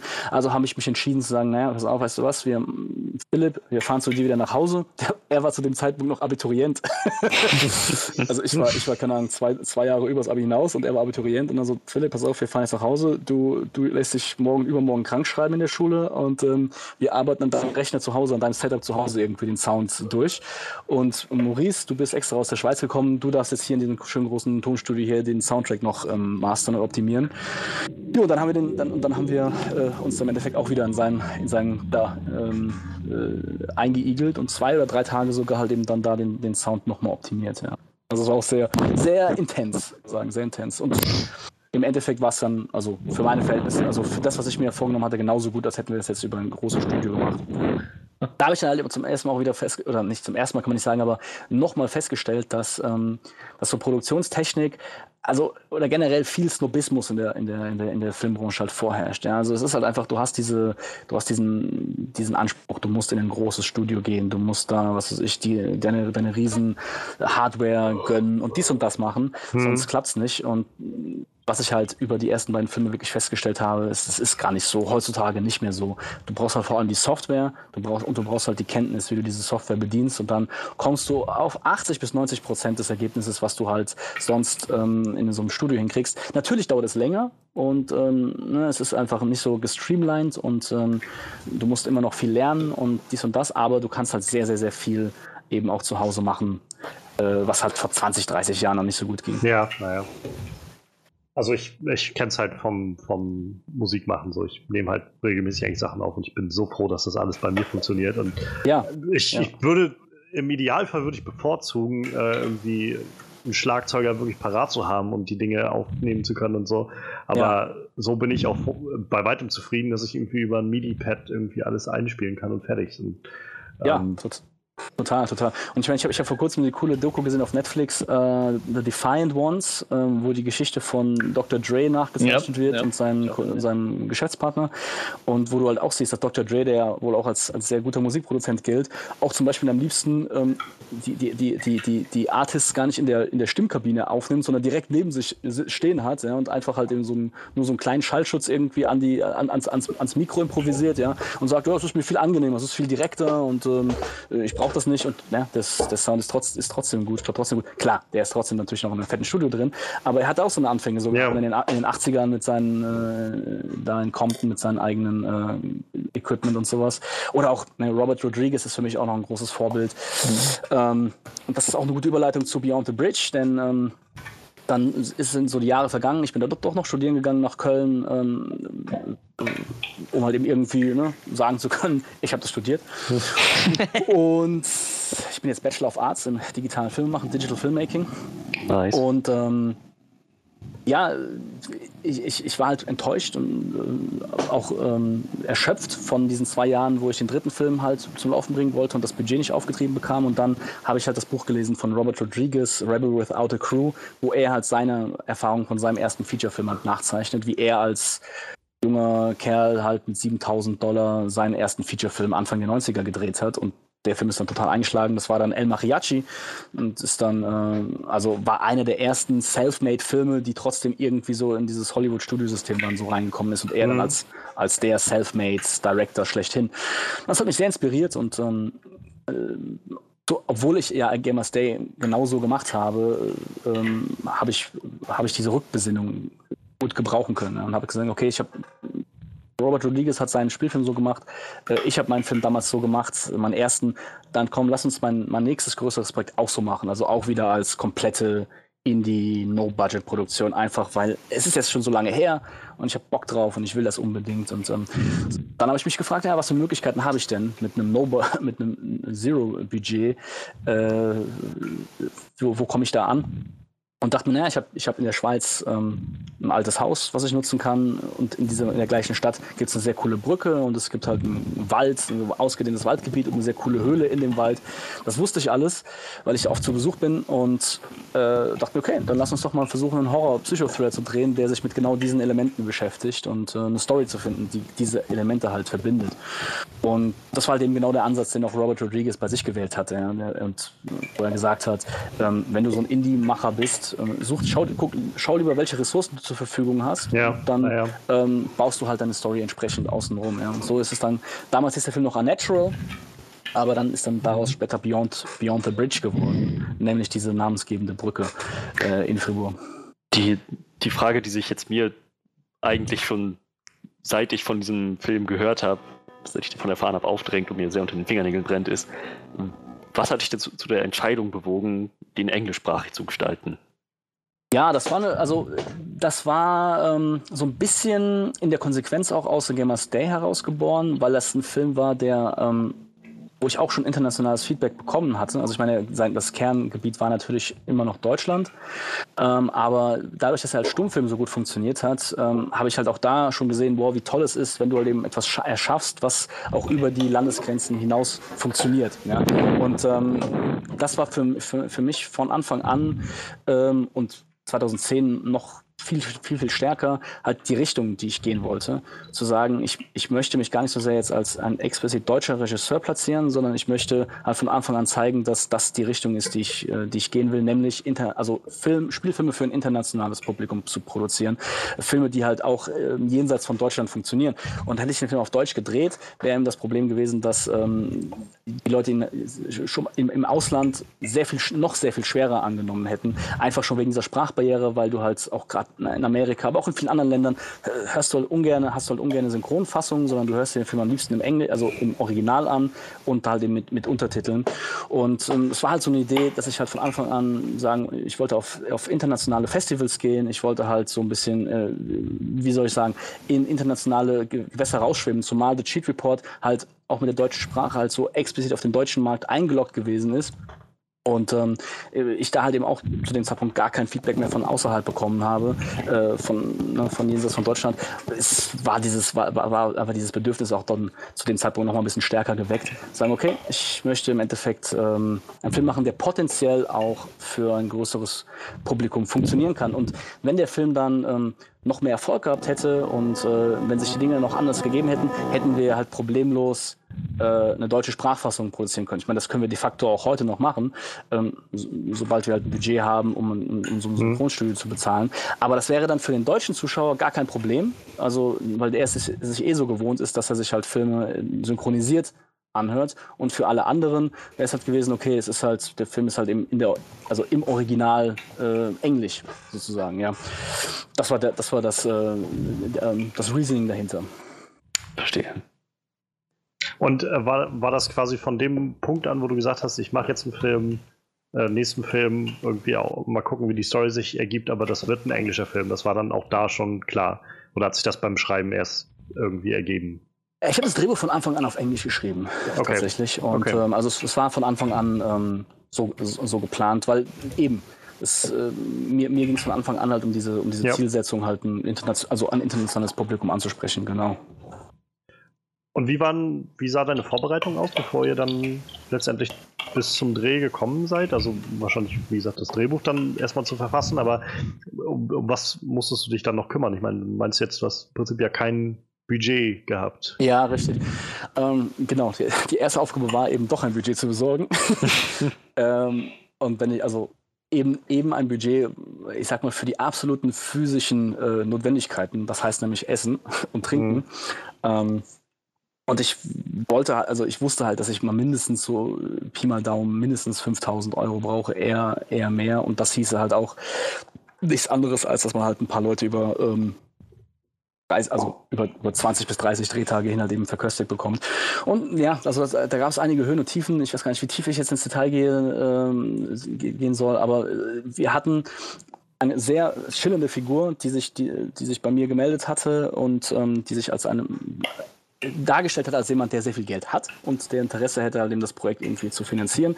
Und damit bin ich erstmal lange Zeit gegangen, so ein, zwei Monate habe ich im Endeffekt damit dieser Person verbracht und ich habe sogar einen äh, Vertrag mit ihm unterschrieben, einen Darlehensvertrag ähm, über 10.000 Euro. Und ich habe, und naja, lange Rede, kurzer Sinn, er hat sich nicht mehr gemeldet, er hat mich gelöscht auf allen Kanälen, ich, hab, ich bin nicht mal an ihn herangekommen, die Frist zu, zur Zahlung diese, dieser Summe ist verstrichen. Ich habe dann sogar äh, einen Schuldtitel gegen ihn erwirkt. und äh, ga, na, ganz verrückte Geschichte, ganz schillernde Figur und ähm, Jedenfalls, äh, eine kurze Zeit schien es, als hätten wir das Geld von einem sehr reichen, exzentrischen Mäzen und dann plötzlich hatten wir wieder gar kein Geld. Man, man sollte ähm, vielleicht noch mal äh, was zum Bundesland sagen, in dem äh, wir leben. Also wir leben in Rheinland-Pfalz und äh, du hast das irgendwann mal, darüber sind wir, glaube ich, mal in Gespräch gekommen. Du hast mal, wenn Rheinland-Pfalz hat als eines der wenigen Bundesländer keine Filmförderung. Nein, nein, nein, nein, Manuel, du verstehst nicht. Das ist das einzige Bundesland. Ja, aber das war sogar das einzige. Das, genau, das einzige, das Saarland hat sogar eine Filmförderung. Ja, das sollte man vielleicht in dem Punkt auch noch erwähnen. Also da ist halt auch nichts zu holen. So. Würden wir ja, jetzt richtig. in NRW leben, so, dann sähe das vielleicht anders aus. Dann könnte ja, man vielleicht richtig. mit einem guten Konzept irgendwo hingehen. Ne? Richtig, richtig, richtig. Also das heißt, das ist natürlich, also die Filmförderungsroute ist halt nochmal eine andere, ganz, ganz, ganz andere Geschichte mit eigenen Problemen behaftet. Und dadurch, dass ich ja auch von Anfang an gesagt habe, ich möchte international lieber No Budget, Robert Rodriguez-Style, einfach einen kleinen, schnellen Film drehen, ja, äh, hat sich für mich diese Filmförderungsroute halt nicht so, ähm, die Frage nach dieser Filmförderung nicht so sehr gestellt, weil dafür also hätten wir einen ganz, ganz anderen Weg äh, eben einschlagen müssen und hätten noch gar nicht diese Sicherheit gehabt, dass das überhaupt etwas wird, weil du halt dann immer, immer, immer hoffen und beten musst und ähm, du weißt nicht, sagt das Gremium ja oder nein. Und es gibt auch einige Einstiegshürden, die du halt als so kleiner Indie-Regisseur, Autor auch gar nicht erfüllen kannst. Ja, das kommt halt mhm. auch noch hinzu. Also es ist, es ist eine sehr eingeschworene Clique, so die deutsche Film, Filmindustrie muss halt eben da einfach nach sehr sehr klaren, strengen Regeln spielen, vor allen Dingen halt den Sendern, Sendern gefallen. Das ist eigentlich das A und O. Also was auch immer du machst, es muss irgendwie sendertauglich sein. Es muss irgendwie auf einem der ähm, ne, irgendwo laufen können, sei es jetzt äh, Sat 1, also entweder ein Privatsender oder halt eben öffentlich, naja, öffentlich-rechtlichen. Ja. Das ist sehr, sehr, sehr, sehr, sehr wichtig. Und der ganze Film war nicht von der Richtung her gedacht. Es war mehr so die Idee, okay, No-Budget Psycho-Horror, ne, eher so in, in, in, in, der Tradition eines, I don't know, eines Blair Witch Project, eines Paranormal Activity, also irgendwie eines von diesen Filmen, die halt mit, mit sehr, sehr geringen Mitteln halt einfach einen sehr eigenen Style und Flavor erzeugen. Ja. Also deswegen, dadurch, dadurch, dass ich halt von Anfang gesagt habe, ich will, ich will gar nicht versuchen, mich auf ein, auf ein Budget irgendwie ähm, einzuschießen, sondern ich will einfach versuchen, den Film zu machen und ich brauche halt einfach ein bisschen Geld, damit hm. ich die Leute ernähren kann. War das, wie gesagt, eine ganz andere Herangehensweise. So. Und dann, dann gab es halt eben noch so einen wichtigen Breakpoint, weil dann ist uns dieser, dieser Mäzen halt abgesprungen und plötzlich, ich glaube, wir hatten noch drei oder vier, ja, sagen wir fünf Monate hatten wir noch etwa bis zu den Dreharbeiten, weil wir wollten den Film im Sommer 2010 drehen. Und dieser Mäzen ist abgesprungen und ich dachte mir schon so, ja, okay, Kacke, ich weiß jetzt auch nicht genau, wo, woher ich auf die Schnelle bis zum Sommer halt noch so äh, Bulle irgendwie bekommen soll. Und dann ruft mich halt der Robert Staffel an, der Kameramann von ähm, mhm. Beat Report und äh, meinst so, ja, da lange nicht mehr gesprochen, was geht so bei dir und so. Und ich meine, ja, ich, ich bin gerade ich bin gerade dabei, ich versuche gerade einen Film zu stemmen, aber mir ist der Investor abgesprungen, also das wird wohl eher nix. Und da ist er hellhörig geworden. Meinst so, ah, okay, ein neuer Film, interessant, interessant. Und äh, schick doch mal das Drehbuch rüber. Oder zu dem Zeitpunkt war das Drehbuch noch nicht fertig, also schick mal das Treatment rüber. Und ich, ja, kann ich gerne machen, Robert, aber ich sag's dir jetzt schon, das wird nix, weil mir fehlt halt einfach dieses, dieses kleine Mini-Budget fürs, für Catering etc mache ich das und er meldet sich so eine halbe Stunde später, ruft er mich wieder an. Also hat das Treatment gerade durchgelesen, meint Daniel. Ähm, du sagst, du möchtest den Film machen, aber du sagst, dir fehlt die Kohle. wir fehlen, und das waren 10.000 Euro. Ich glaube, es waren insgesamt 10.000 Euro, weil es waren noch ein paar andere Sachen außer Catering, die wir dann gebraucht haben. Also du, sag, du sagst, es sind 10.000 Euro, die dir fehlen. Ähm, und sonst willst du den Film gerne machen. Und ich sage, ja, so ist das. Und dann meinte der Robert, dann bin ich der Produzent. Ich steige ich steig ein in den Film, ich ich schieße das Geld rein. Äh, ich finde die Story geil. Äh, ich möchte mit dir unbedingt wieder einen Film machen. Ich äh, will auch als Kameramann hier äh, neuen, wieder einen schönen Spielfilm in meinem Portfolio haben. Äh, das ist eine runde Sache. Das machen wir. Ja? Und dann von jetzt auf gleich, von einem Telefonat zum nächsten, so innerhalb von einem Tag, war dann plötzlich war die Sache geritzt und ähm, er hat halt einfach die Kohle äh, ähm, für ein anderes Projekt eigentlich vorgesehen, das dann aber geplatzt ist und konnte das halt eben dann so reinschießen und dann ist das Ding halt auf die Weise zustande gekommen. Und dann hatten wir fünf Monate Zeit, um uns noch vorzubereiten und ähm, also neben dem Drehbuchschreiben war es Location Scouting, war eben wichtig, äh, dann doch genau die, die, die Punkte zu wissen, wo man da drehen möchte. Ich hatte eine, eine, grobe Ahnung, wie und was, aber natürlich musste man das dann halt auch mit dem Kameramann halt eben auch zusammen absprechen. Rehearsing, also einfach auch, die Maya war, ähm, also meine Schwester, die Maya, hat dann auch die Hauptrolle übernommen in dem, in dem Film. War auch eine dieser Ressourcen, sage ich mal, die mir zur Verfügung standen mhm. und wo ich wusste, okay, das, das kann was werden, das kann cool werden. Ähm, trotzdem musste ich mit ihr eben auch ein bisschen halt ähm, die Rolle durchgehen und halt ähm, auch einfach mich selbst noch vergewissern, dass, dass, dass sie dem Job gewachsen ist. Ja. Und dann hat sie auch als Produzentin auch mitgewirkt und auch viel bei der Organisation geholfen. Und ähm, ja, dann halt eben äh, auch gezeigt, dass sie auch einfach als, als Hauptdarstellerin da super, super für funktioniert ja, dann das war's. Dann natürlich eine Crew auch zusammenstellen. Also äh, Casting, Online-Casting für alle anderen Rollen, die nicht zufällig von einer meiner Schwestern besetzt werden konnten. das ist halt doof. Ich habe leider nur zwei Schwestern. Ich habe leider, so, so, wenn ich mehr gehabt hätte, hätte ich vielleicht noch mehr Rollen besetzen können. Aber ähm, wir mussten halt eben dann noch einige Key, äh, Schlüsselrollen halt ähm, mit, mit anderen Schauspielern besetzen und auch wieder eine Schwierigkeit, weil allein ein Castingprozess kostet Geld, hatten wir nicht, also haben wir ein Online-Casting gemacht. Ich habe einfach einen Aufruf gefilmt und den online gestellt auf diversen Plattformen, sagt hier, wenn ihr wollt, filmt euch, schickt mir das zu. Und das war insofern ganz gut, als dass es halt ein guter Filter gewesen ist, weil viele Schauspieler gar nicht den, den Bock hatten, sich diese Mühe zu machen, sich ja. zu filmen. Und das, das hat schon viele Leute halt ähm, schon von vornherein disqualifiziert. Und dann hatten wir trotzdem ein paar Meldungen bekommen und konnten halt dann von, von, von denen, die schon diesen ganzen Prozess durchgemacht haben, uns halt die besten raussuchen. Dann haben wir halt eben dann da äh, diese Posten besetzt. Äh, auch natürlich hint hinter den Kulissen mussten, mussten wir dann noch Leute finden. Die, die Crew war dann so um die 15, 15 Mann stark etwa ähm, bei dem Projekt, aber auch schwankend, ähm, weil zwischendurch sind uns dann auch, mussten Leute dann zu anderen Jobs irgendwie ausrücken oder hatten dann irgendwie, konnten nicht über die ganze Strecke da bleiben. Und insgesamt haben wir dann 30 Tage gedreht. Aufgeteilt in einen längeren Block von 20 Tagen und dann nochmal ein kürzerer 10-Tage-Block einen Monat später. Und ich musste direkt, direkt danach, eine Woche nach Abschluss der Dreharbeiten, dann zum zweiten Teil meines Studiums wieder zu, in, in, nach Köln zurück und äh, habe dann da fließend mit meinem Studium weitergemacht. Klingt genau. nach einem schönen Pensum.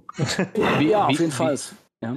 Wie viele äh, Leute hattest du denn dann am Set, die du wirklich nicht kanntest oder mit denen du halt vorher auch noch nie zusammengearbeitet hattest? Ähm, gar, nicht, gar nicht so viele, weil ich bin natürlich jemand, der auch sehr gerne eher mit wenigen Leuten, aber dann immer wieder zusammenarbeitet. Also der, der müsste ich jetzt mal im Kopf zusammenzählen. Also äh, der, ähm, der Aufnahmeleiter. Der Christopher Nolan aus Rheinland-Pfalz. Nimmt immer dieselben Leute mit. Der, richtig, der, der Tonmensch, also der, der Tonmensch äh, war, war zu dem Zeitpunkt neu, Regieassistenz äh, war neu, Maske war neu, äh, Produktion, also Kameraassistenz, äh, Schrägstrich Produktionsassistenz war neu.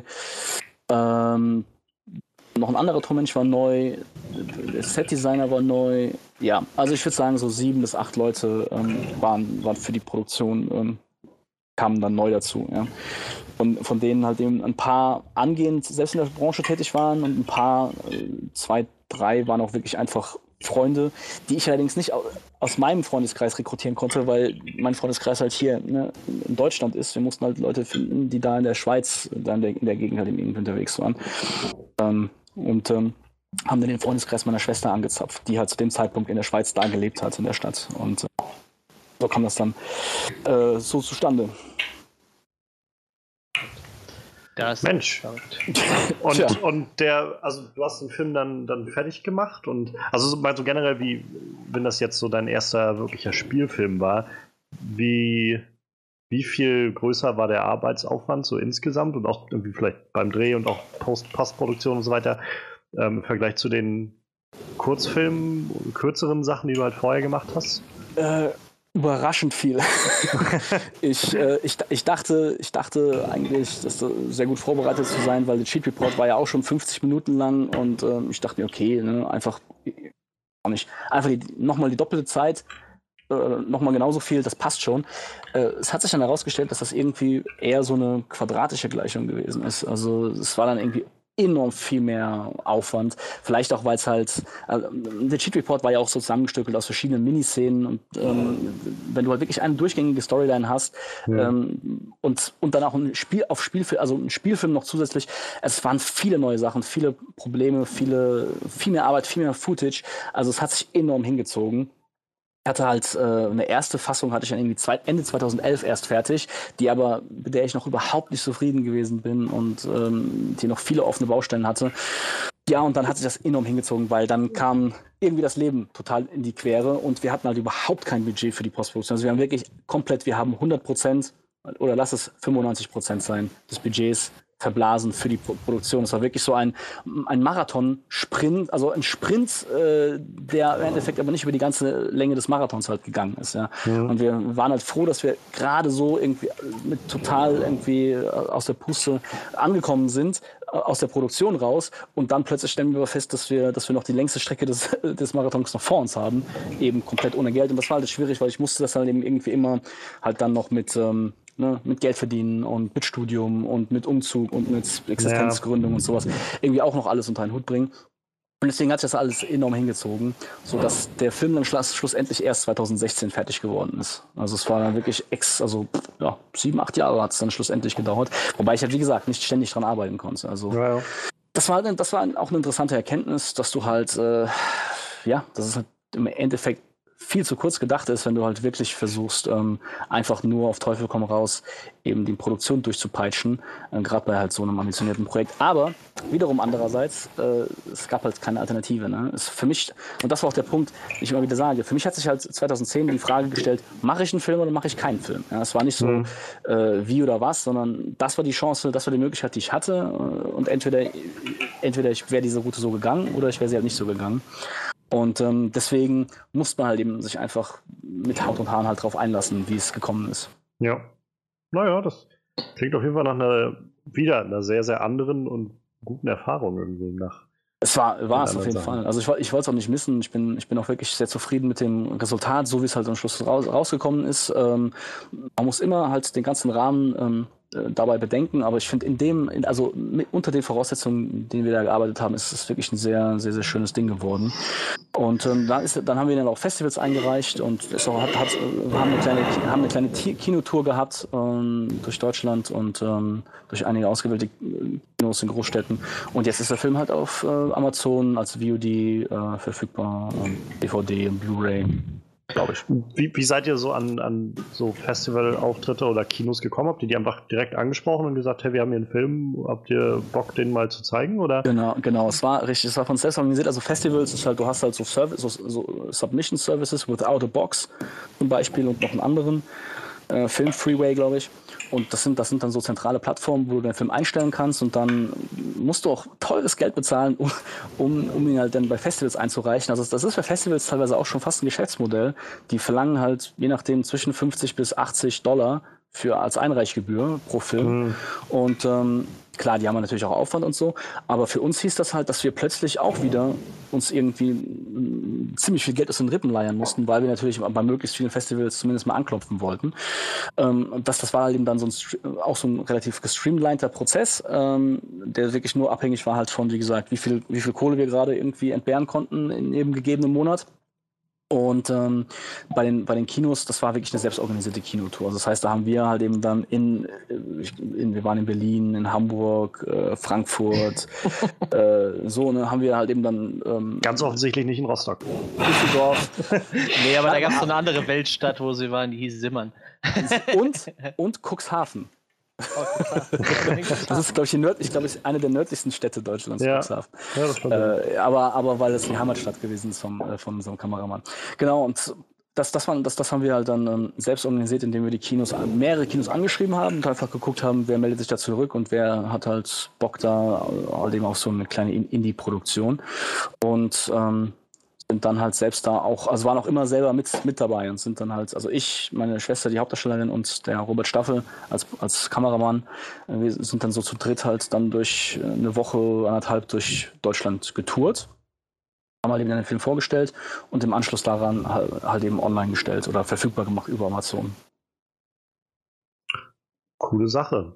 Wie, mal so vielleicht generell gefragt, äh, ich glaube, das so, sind so Dinge, die äh, Leute, die so kre mit kreativer Arbeit immer wieder an die Öffentlichkeit gehen, wahrscheinlich auch häufig gefragt werden, aber äh, liest du deine Kritiken? Äh, geht. Nicht, nicht, nicht, nicht, aus, äh, nicht ausnahmslos, nein. Also ich, ähm, ist in der, also ich bin da schon ähm, bisschen, bisschen vorsichtig. Äh, ist halt einfach, ja, du kriegst halt einfach wie soll ich sagen, eine schlechte Kritik zieht dich halt mehr runter, als sich äh, ja. zehn, zehn gute Kritiken aufbauen. Und ähm, deswegen musst du da halt immer mal gucken. Und ich, ich, es fällt halt schwer, dann auch das den Leuten nicht übel zu nehmen ähm, die es ja im Endeffekt nicht böse meinen in dem mhm. Sinne, aber es, es kommt auch, glaube ich, immer noch an, wie es dann formuliert ist. Ne? Also richtig, richtig. Also genau, genau. Also es gibt auch, ähm, es gibt natürlich auch sehr, sehr, sehr faire und produktive Kritiken, auf, auf, auf jeden Fall, das stimmt schon.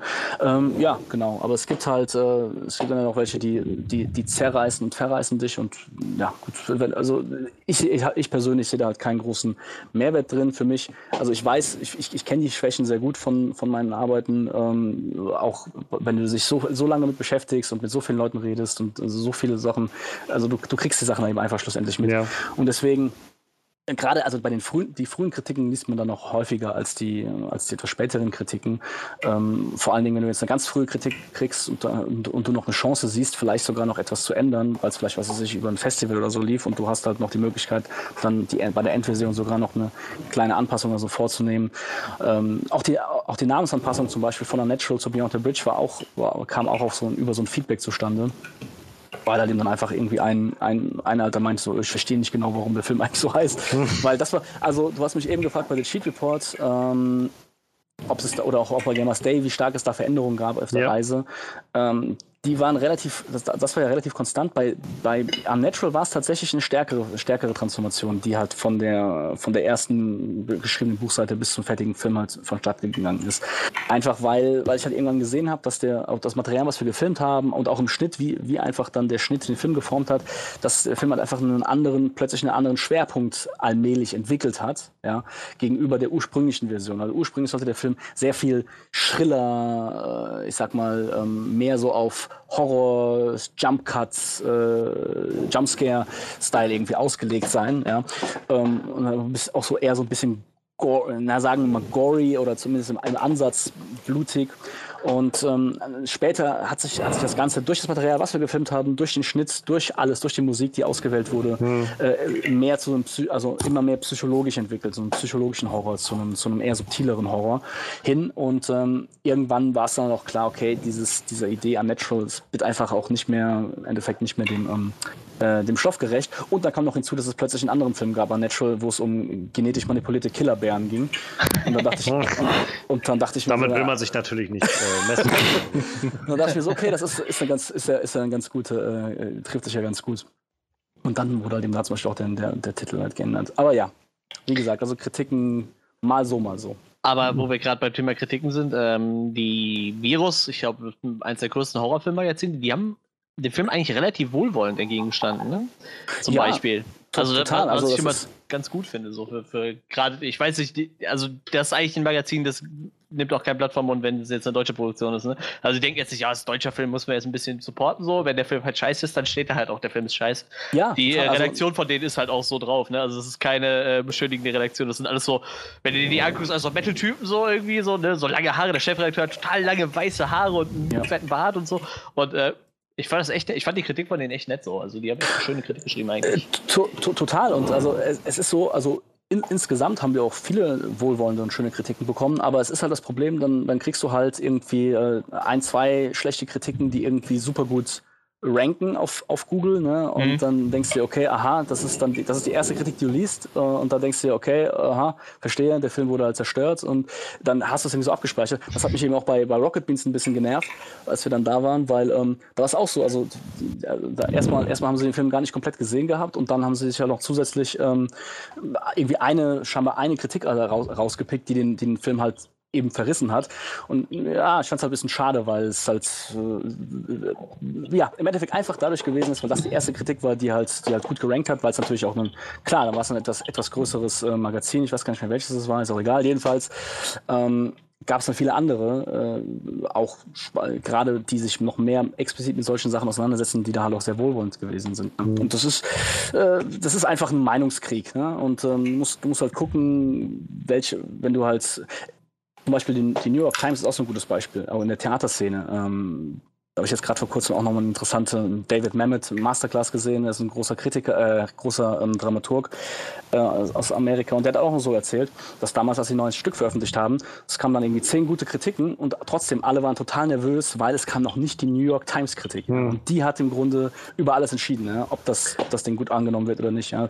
ja. Also das ist, das ist halt einfach dann so eine Realität und ähm, äh, damit musst du dich halt eben dann als Künstler auseinander. Also es bringt nichts. Ob, ob du es ob gut findest oder nicht gut findest, es ist halt einfach so. Und ja. ähm, that's, uh, that's how the world works. Ja. Und ist natürlich dann schön, wenn du das Glück hast, dass, dass du halt eben dann von so einer großen, ähm, so einem großen Magazin ähm, wohlwollend akzeptiert wirst. Im Grunde ist halt, sind das eben einfach immer Einzelmeinungen und die eine hat halt eben mehr, wird, der einen wird irgendwie mehr Gewicht beigemessen als der andere. Well.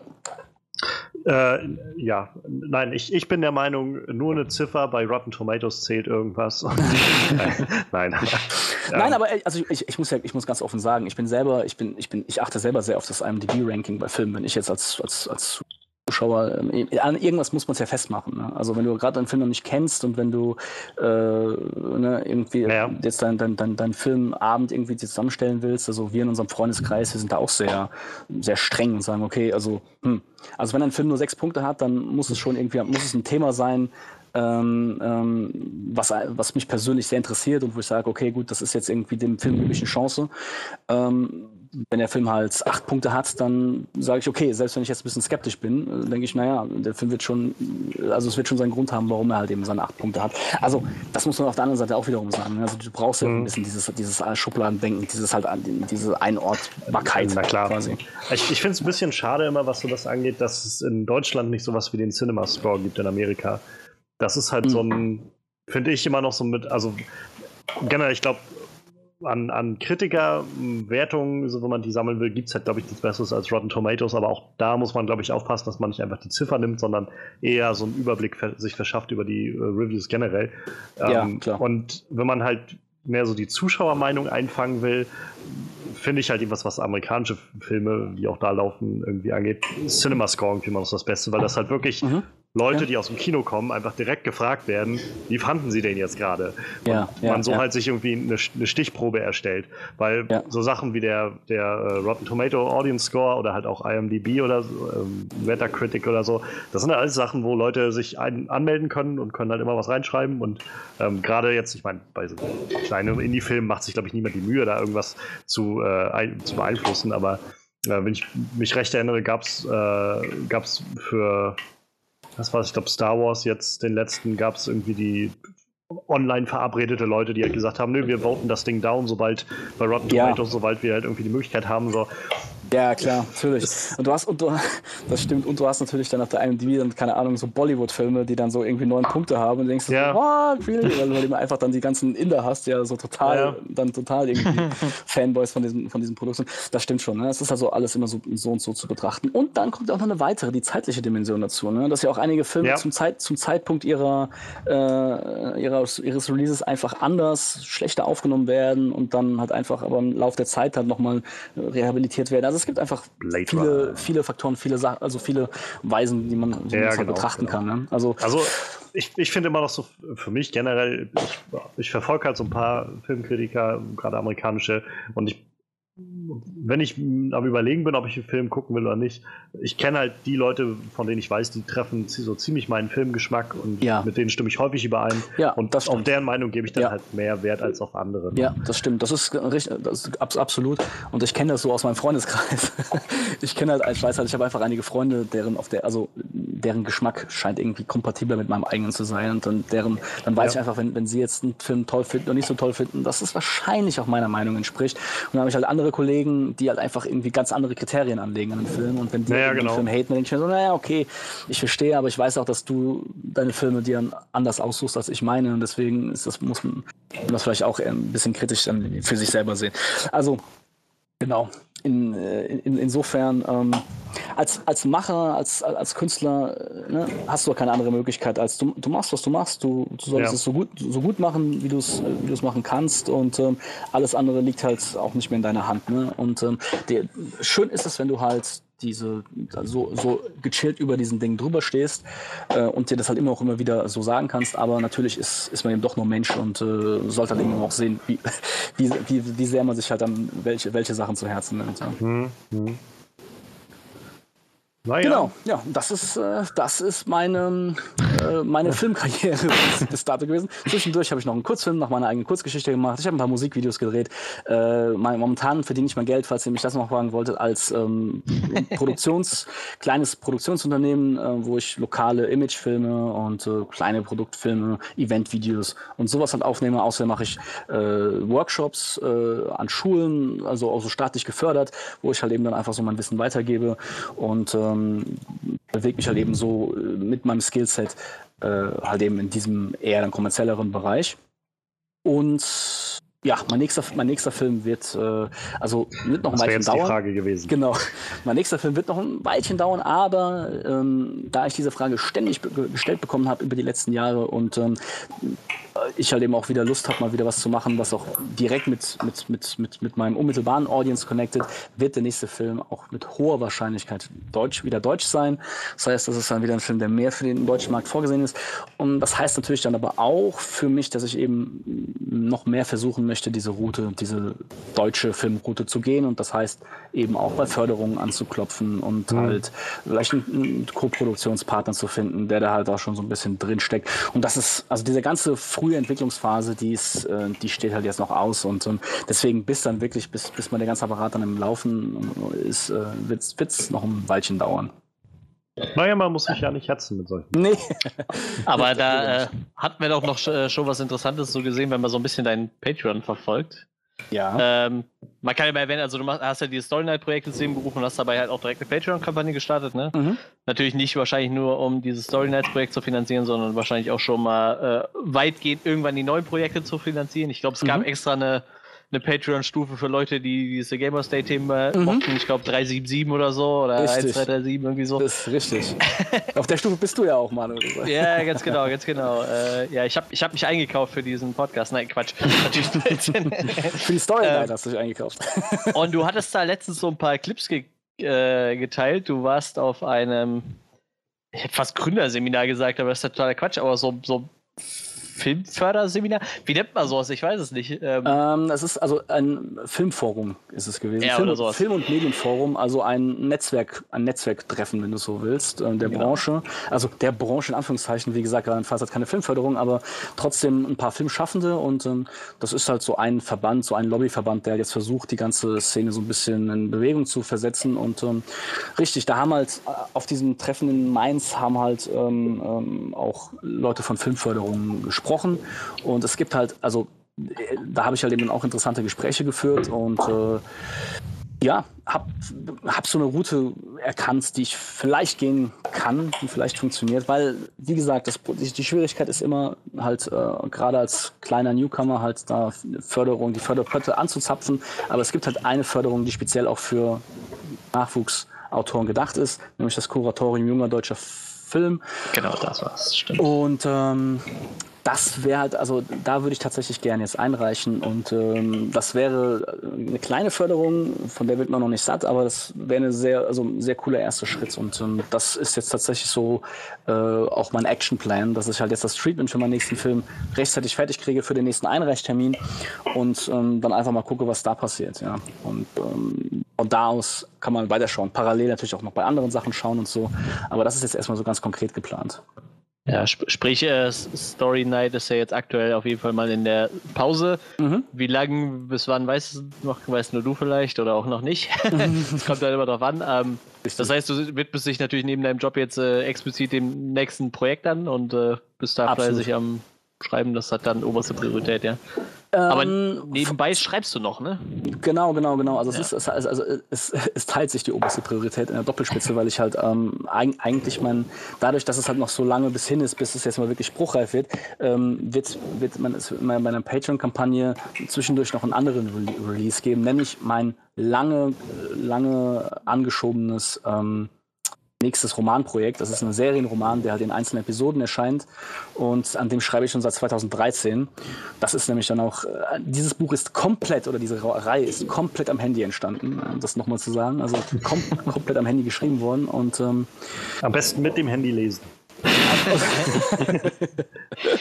ja, aber mit der, mit, der, mit der, Google Drive App geht's, geht, geht's, geht's auf jeden Fall echt alles ganz gut. Und ähm, das wird jetzt als, soll eigentlich als nächstes im Rahmen der Patreon-Kampagne auch veröffentlicht werden.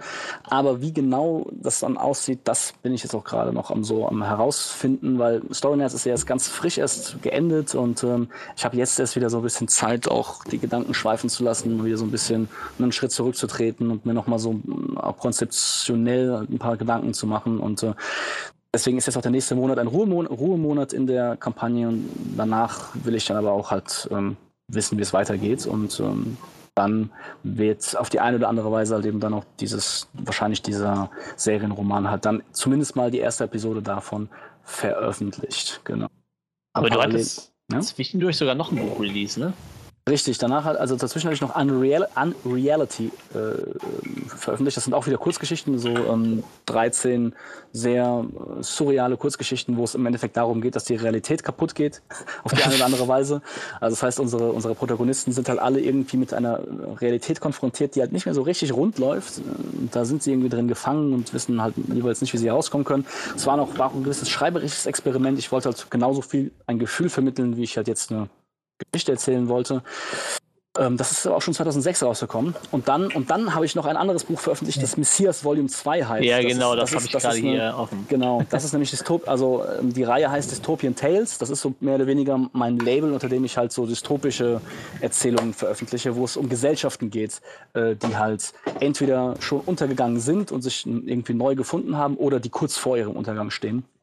Und in Messias Volume 2 verquicke ich halt so ein religiöses Thema mit Hardcore-Konsumgesellschaft und äh, beobachte das alles ganz fasziniert und schaue, wo das, wo wir dann plötzlich äh, enden, wenn du halt eben dann wirklich so äh, Jesus Christus wiederkehren lässt in einer Welt, die total von Werbung und Medien und Konsum und Sponsorings äh, durchzogen ist und äh, was das, was das im Endeffekt bedeuten könnte. Und aus dieser Reihe, aus dieser Dystopian Tales Reihe sind auch schon mehrere, mehrere äh, Erzählungen schon komplett fertig, aber ähm, die warten im Endeffekt einfach noch im Köcher darauf, halt äh, ver veröffentlicht zu werden. Ich wollte es gerade sagen, also auf der Rückseite des Buches kann ich gerade bei Amazon einsehen, steht äh, tatsächlich schon äh, ein zweiter Band mit dem Namen Glücksdienst in Vorbereitung. Richtig, richtig, richtig. Das ist genau, genau. Das ist witzigerweise auch die erste, die, die erste Dystopien Tale, die ich geschrieben hatte.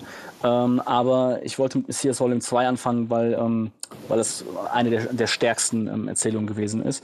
Und Glücksdienst ähm, ist, äh, muss halt, muss halt noch ein bisschen, ist immer noch, äh, bin ich immer noch dran, um noch ein bisschen lektoriert werden, weil ähm, das, das habe ich halt geschrieben, auch, das habe witzigerweise noch vor, vor The Vault oder während The Vault angefangen zu schreiben. Ja, also das ist auch eine Geschichte, die schon sehr, sehr lang zurückliegt.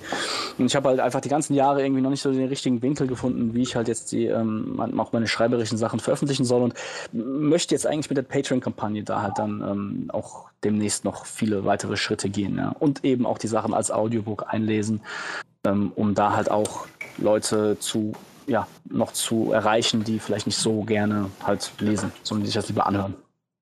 Naja, klingt nach großen Plänen auf jeden Fall. Ja, langweilig wird mir nicht, sagen wir es so.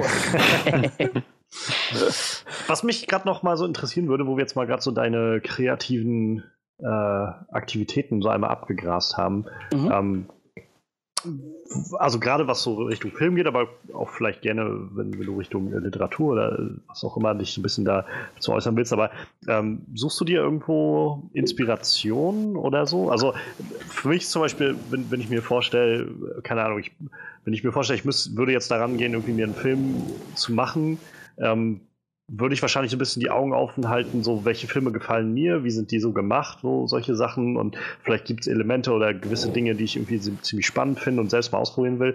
Äh, hast du also, machst du dich selbst auf die, auf die Suche nach dem, was da rauskommt oder hast du so, so gewisse Sachen, Richtungen oder, oder Stilistiken oder so, an die du dich gerne wendest? Ja, ähm, also es ist, es ist auf, auf, jeden Fall ist es nicht so ein bewusster Prozess. Also es ist nicht so, dass ich jetzt so ein Büchlein hätte, wo ich ganz bewusst irgendwie auf die äh, ja. so also recherchemäßig oder Methode, also, Methode, also mit Methode rangehe und sage, okay, das und das und das. Es ist halt wirklich mehr so, ich, ich lebe mein Leben, ich konsumiere sehr gerne, ich gucke sehr gerne Serien, ich spiele Games nicht mehr so oft wie damals, aber äh, auch noch. Ähm, gucke vor allen Dingen, wie gesagt, Serien und Filme. Und ja, wenn mir irgendwas begegnet, was mich total ähm, erreicht und trifft, äh, dann ist, hat, hat das schon, also dann, dann lässt mich das auch nicht los. Und dann ist das halt eben irgendwie so schon auch ein zündender Funke. Und ähm, jetzt zum Beispiel, also der, der, nächste, der nächste Film, ähm, soll potenziell über, ein, über einen Amoklauf gehen. Und also da, da habe ich so ein prägendes Ereignis. Da erinnere ich mich noch ganz genau. Das war an einem Tag, das war noch vor, äh, noch vor den Dreharbeiten zu Beyond the Bridge, das muss 2009 gewesen sein, wo auf dem Spiegel äh, ein, also dem, dem Magazin, hm. äh, die, die Titelseite war von, ein, von dem Amokläufer. Der, ich glaube, das war Winnenden, Winnenden damals, bin ich mir nicht mehr ganz sicher, aber der, der Junge war halt voll, im Vollformat halt da auf dem Cover drauf, ja. Und die, die Titelstory war halt eben einfach Amokläufer, warum und wie und was. Und das hat mich total wie soll ich sagen, inspiriert oder fasziniert, ja. Also dieses Bild von diesem Jungen und dann natürlich auch die, die Titelstory dazu. Und ähm, da dachte ich mir, okay, das, das ist etwas, was, äh, was ich super faszinierend finde, in diese Gedankenwelt halt reinzuversetzen. Und diese krasse Tat, die, also, oder die Gedanken, die Welt und die Gefühle und die Erfahrungen, die halt dann dazu führen, dass man sich wirklich zu so einer krassen Tat hinreißen lässt. Ja, das war dann etwas, was dann halt mich die ganze Zeit ähm, ähm, begleitet hat. Und das ist halt auch so ein anderer Punkt. Ich würde sagen, das ist eine Sache, die dann mit, mit der Erfahrung kommt, die ich heute vielleicht anders mache als noch vor 15 Jahren, als ich angefangen habe. Ähm, ich bin nicht mehr so ganz so ganz so schnell in meiner Entscheidung, was ich jetzt mache. Ja, also es ist mhm. wirklich so, ich finde die Idee spannend und sage, oh cool, interessant, ähm, aber ich lasse sie dann auch ganz bewusst erstmal links liegen und sie muss von sich aus wieder selbst zurückkommen zu mir. Ja, und ich muss von immer wieder dran denken, von mir aus, ohne es irgendwie jetzt zu forcieren. Und ich muss spazieren gehen und sagen und plötzlich feststellen, ach guck mal, schon wieder denke ich darüber nach. Das finde ich ja wirklich spannend. Und erst wenn sich das über einen sehr langen Zeitraum, je größer das Projekt, je länger muss der Zeitraum sein, in dem das passiert, und, und, wenn das halt eben dann immer wieder kommt, dann sage ich mir, okay, das ist, das ist es vielleicht, ja. Und bei dem Amok-Film ist es genauso. Ich bin sogar, ich sage zwar jetzt immer wieder auch in Interviews, das ist mein nächstes Projekt, aber, und ich habe auch vor, das Treatment zu schreiben, trotzdem kann ich jetzt noch nicht sagen, dass das jetzt ja. Mein, mein offizielles Statement ist, das ist offiziell mein nächster Film. Es ist sowas, ich ergründe es, ich, ich, ich, ich werfe es gerne in Gesprächen ein, ich gucke, was kommt zurück, äh, was ist so die, die Resonanz äh, von, von, Leuten. Dann ist jetzt der nächste Schritt, was wird die Filmförderung, was das Kuratorium Junger Deutscher Film dazu sagen? Gibt es da vielleicht schon mal eine positive Signalmeldung. Ähm, und dann arbeite ich mich halt so vor bis zu dem Punkt, wo ich sage, okay, jetzt Point of No Return, jetzt geht's, jetzt geht's hier los. Ja.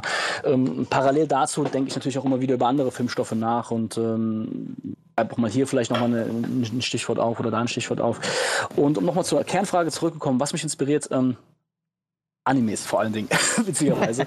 Gerade Animes, äh, komischerweise. Also wenn, immer wenn ich eine Anime-Serie sehe und ich halt so voll in diese Welt reingezogen werde, spüre ich halt, dass ich danach besonders motiviert bin, besonders inspiriert bin. Keine Ahnung, woran es liegt. Das ist vielleicht auch einer der Gründe, warum ich dann Story Nights TV angegangen bin, weil ich das, weil gerade in diesem Pen-Paper-Format man das, also finde ich oft auch sehr coole so, so Fantasy- oder Anime-artige Dinge halt erzählen kann. Mein nächster Personenroman, der jetzt rauskommen soll, ist auch so äh, von so Anime-Flavors und sowas halt inspiriert. Und ähm, ja, ansonsten würde ich sagen, alles, was ich so äh, meiner Kindheit aufgesogen habe. Also ich bin, ich bin fasziniert von, ähm, von großen Städten, von, von, von Maschinen, von, aber auch von so organischen Sachen, also auch irgendwie so, so eine Ekelkomponente finde ich auch immer sehr, sehr faszinierend, wenn sie irgendwo drin ist. Ich bin, ich bin fasziniert von, ähm, ja, von großen Komplexen, von, von unterirdischen Strukturen, Dungeons, äh, Raumschiffen, mhm. ja, so, so, solchen Sachen. Und äh, ich finde es halt immer, immer sehr, sehr spannend, mich in die Position eines Außenseiters zu versetzen. Das heißt, dass meine Protagonisten irgendwie anders sind als die anderen, dass sie irgendwie und auch, und, und auch immer eine sehr lebhafte Fantasie haben, lebhaftes Kopfkino haben. Der Gamer zum Beispiel selbst war, ist total in seiner eigenen isolierten kleinen Welt aufgegangen. Die Hauptfigur Marla Singer ähm, aus Beyond the Bridge, übrigens ist Hommage an Fight Club, ähm, die, der, der, Name der, der Protagonistin. Ähm, und Mala Singer halt auch, ist auch total isoliert in diesem Haus und, und hat plötzlich, fängt plötzlich an, Paras zu schieben und hat eben ein eigen, ja. eigenes Kopfkino zu haben. Also das heißt, das finde ich sehr interessant, ähm, mich so mit der, mit der Psychologie auseinanderzusetzen und, und, und mir diese Frage zu stellen, okay, ist das jetzt war es es nicht war und halt eben auch gerade mit filmischen Mitteln halt diese Grenze zwischen innerer Wahrnehmung und äußerer Wahrnehmung ähm, zu äh, aufzubrechen ja, und, und, und aufzuweichen. Dass du nicht mehr so genau weißt, okay, was ist jetzt real und was nicht. Es gibt zum Beispiel eine Szene in der Gamer's Day, die ich gerade als Beispiel anführen kann. Da kommen zwei Freunde und nerven den Gamer total beim Zocken. Sie sind laut und er kann sich nicht konzentrieren. Und er regt sich total über sie auf und plötzlich gibt es einen Moment, wo er, wo er seine Maus packt und plötzlich verwandeln sich die beiden Freunde auf dem Bett in zwei ICQ-Fenster. ICQ, erinnert ihr euch vielleicht noch, das ist schon ein paar mm, Jahre ja. mhm. So in zwei Ner und die die ganze Zeit äh, äh, äh, ihn total zunerven, ja. Und er, er packt seine Maus und es kommt ein Cursor in die Wirklichkeit und klickt halt diese beiden ICQ-Fenster über dem Bett, klick, klick, weg. So. Und er ist total zufrieden. So, ich, ich drehe sich ja wieder zurück, zurück zum, zum PC und hält kurz inne, weil er selbst merkt, wie unmöglich das ist, was er gerade getan hat, guckt wieder zum Bett hin und die beiden Freunde sind wirklich weg. Ja, und das ist halt so, hä? Also das heißt, es ist so ein bewusster Moment, wo halt eben seine Fantasie und die Wirklichkeit halt irgendwie aufeinander crashen und du nicht so genau weißt, was ist jetzt gerade passiert. Weil du kannst ja nicht wirklich zwei Freunde in ICQ-Fenster verwandeln, das war aber seine Fantasie. Trotzdem sind die beiden Freunde irgendwie weg. Ja, das heißt also, da, da, da und, und, und Wahrscheinlich da, sind sie gegangen, als er ihn irgendwie im Gesicht rumgedrückt hat. das ist, ja, genau, das ist, durchaus, das ist durchaus möglich. Und genau das finde ich halt auch spannend, das halt auf, eine, auf so einer gewissen Weise offen zu lassen, dass du halt ja. immer auch noch die Möglichkeit hast, da äh, dir seine Gedanken zuzumachen. Und ähm, dann wird er ja auch total, also dann fängt er ja auch wirklich an, als, als verkleidet als Figur aus dem Spiel halt dann durch das, durch das Haus zu rennen und so weiter und so fort. Und da sehen wir dann auch, dass er das nicht wirklich so aussieht, aber trotzdem, ähm, diese, dieser Clash von Innen- und Außenwelt, den finde ich halt sehr, sehr spannend. Mir fällt gerade, äh, wo, du die Szene ansprichst mit den, mit den SCQ-Fans, äh, legst du eigentlich Wert drauf, in deinen Filmen immer eine kleine Gastrolle zu haben? So? Machst du ja, das gerne? Äh, ja, ja, auf jeden Fall. Also äh, ich, ich habe auch Theater gespielt im in der Grundschule und habe mir auch sagen lassen, dass ich das gut gemacht habe. Ähm, aber ich habe dann seit, seit irgendwie so die Schauspieler, also die schauspielerische Bahn irgendwie aus den Augen verloren. Aber finde es natürlich toll, wenn ich als Regisseur die Macht habe, mich ganz ohne Casting äh, einfach selbst da irgendwo äh, äh, reinzuschreiben. Ja, tatsächlich. Also es ist, ich bin in jedem Film, also auch in, na nur im Musikvideo Upper Class bin ich, glaube ich, war ich nicht drin, oder? Nee, glaube ich, war ich nicht drin. Aber in, in allen Spielfilmen habe ich mich irgendwo reingemogelt. Ja, auf jeden Fall. ja, das, das würde ich auch nächsten Mal wieder machen, ja. Ist aufgefallen genau. tatsächlich. ja, das ist ja so, ne? In der, in der Tradition eines Alfred Hitchcock oder eines Quentin Tarantino. Ja, ja, ganz genau. Das, habe ich mir auch gedacht. Da ist man in guter Gesellschaft. Gut, gut, äh, guter Einwand noch gerade. Das hätte mich auch noch mal interessiert. Äh, du hast auch gerade schon Fight Club angesprochen hast. Hast du so Idole, an denen du dich so orientierst? Oder die, äh, ja. die dich so beeinflussen? Also David Fincher ist auf jeden Fall, äh, der rangiert ziemlich weit oben auf der Liste. Ähm, Christopher Nolan. Also es gibt, es ist so, ich, ich, ich ähm, verehre, verehre halt vor allen Dingen Regisseure und halt auch für verschiedene Dinge. Ja? Und mhm. äh, Christopher Nolan liebe ich halt dafür, dass, dass es ihm gelingt, halt so Blockbuster-Kino mit einer gewissen psychologischen Tiefe halt zu, zu machen oder vielleicht sogar am allertiefsten zu kommen, also diese, diese Spagat zu schaffen zwischen, mhm. zwischen hochpolierter Hollywood-Produktion und trotzdem noch halt ne, so ein bisschen was für, für den Intellekt und für die, für, für die Psyche dahinter.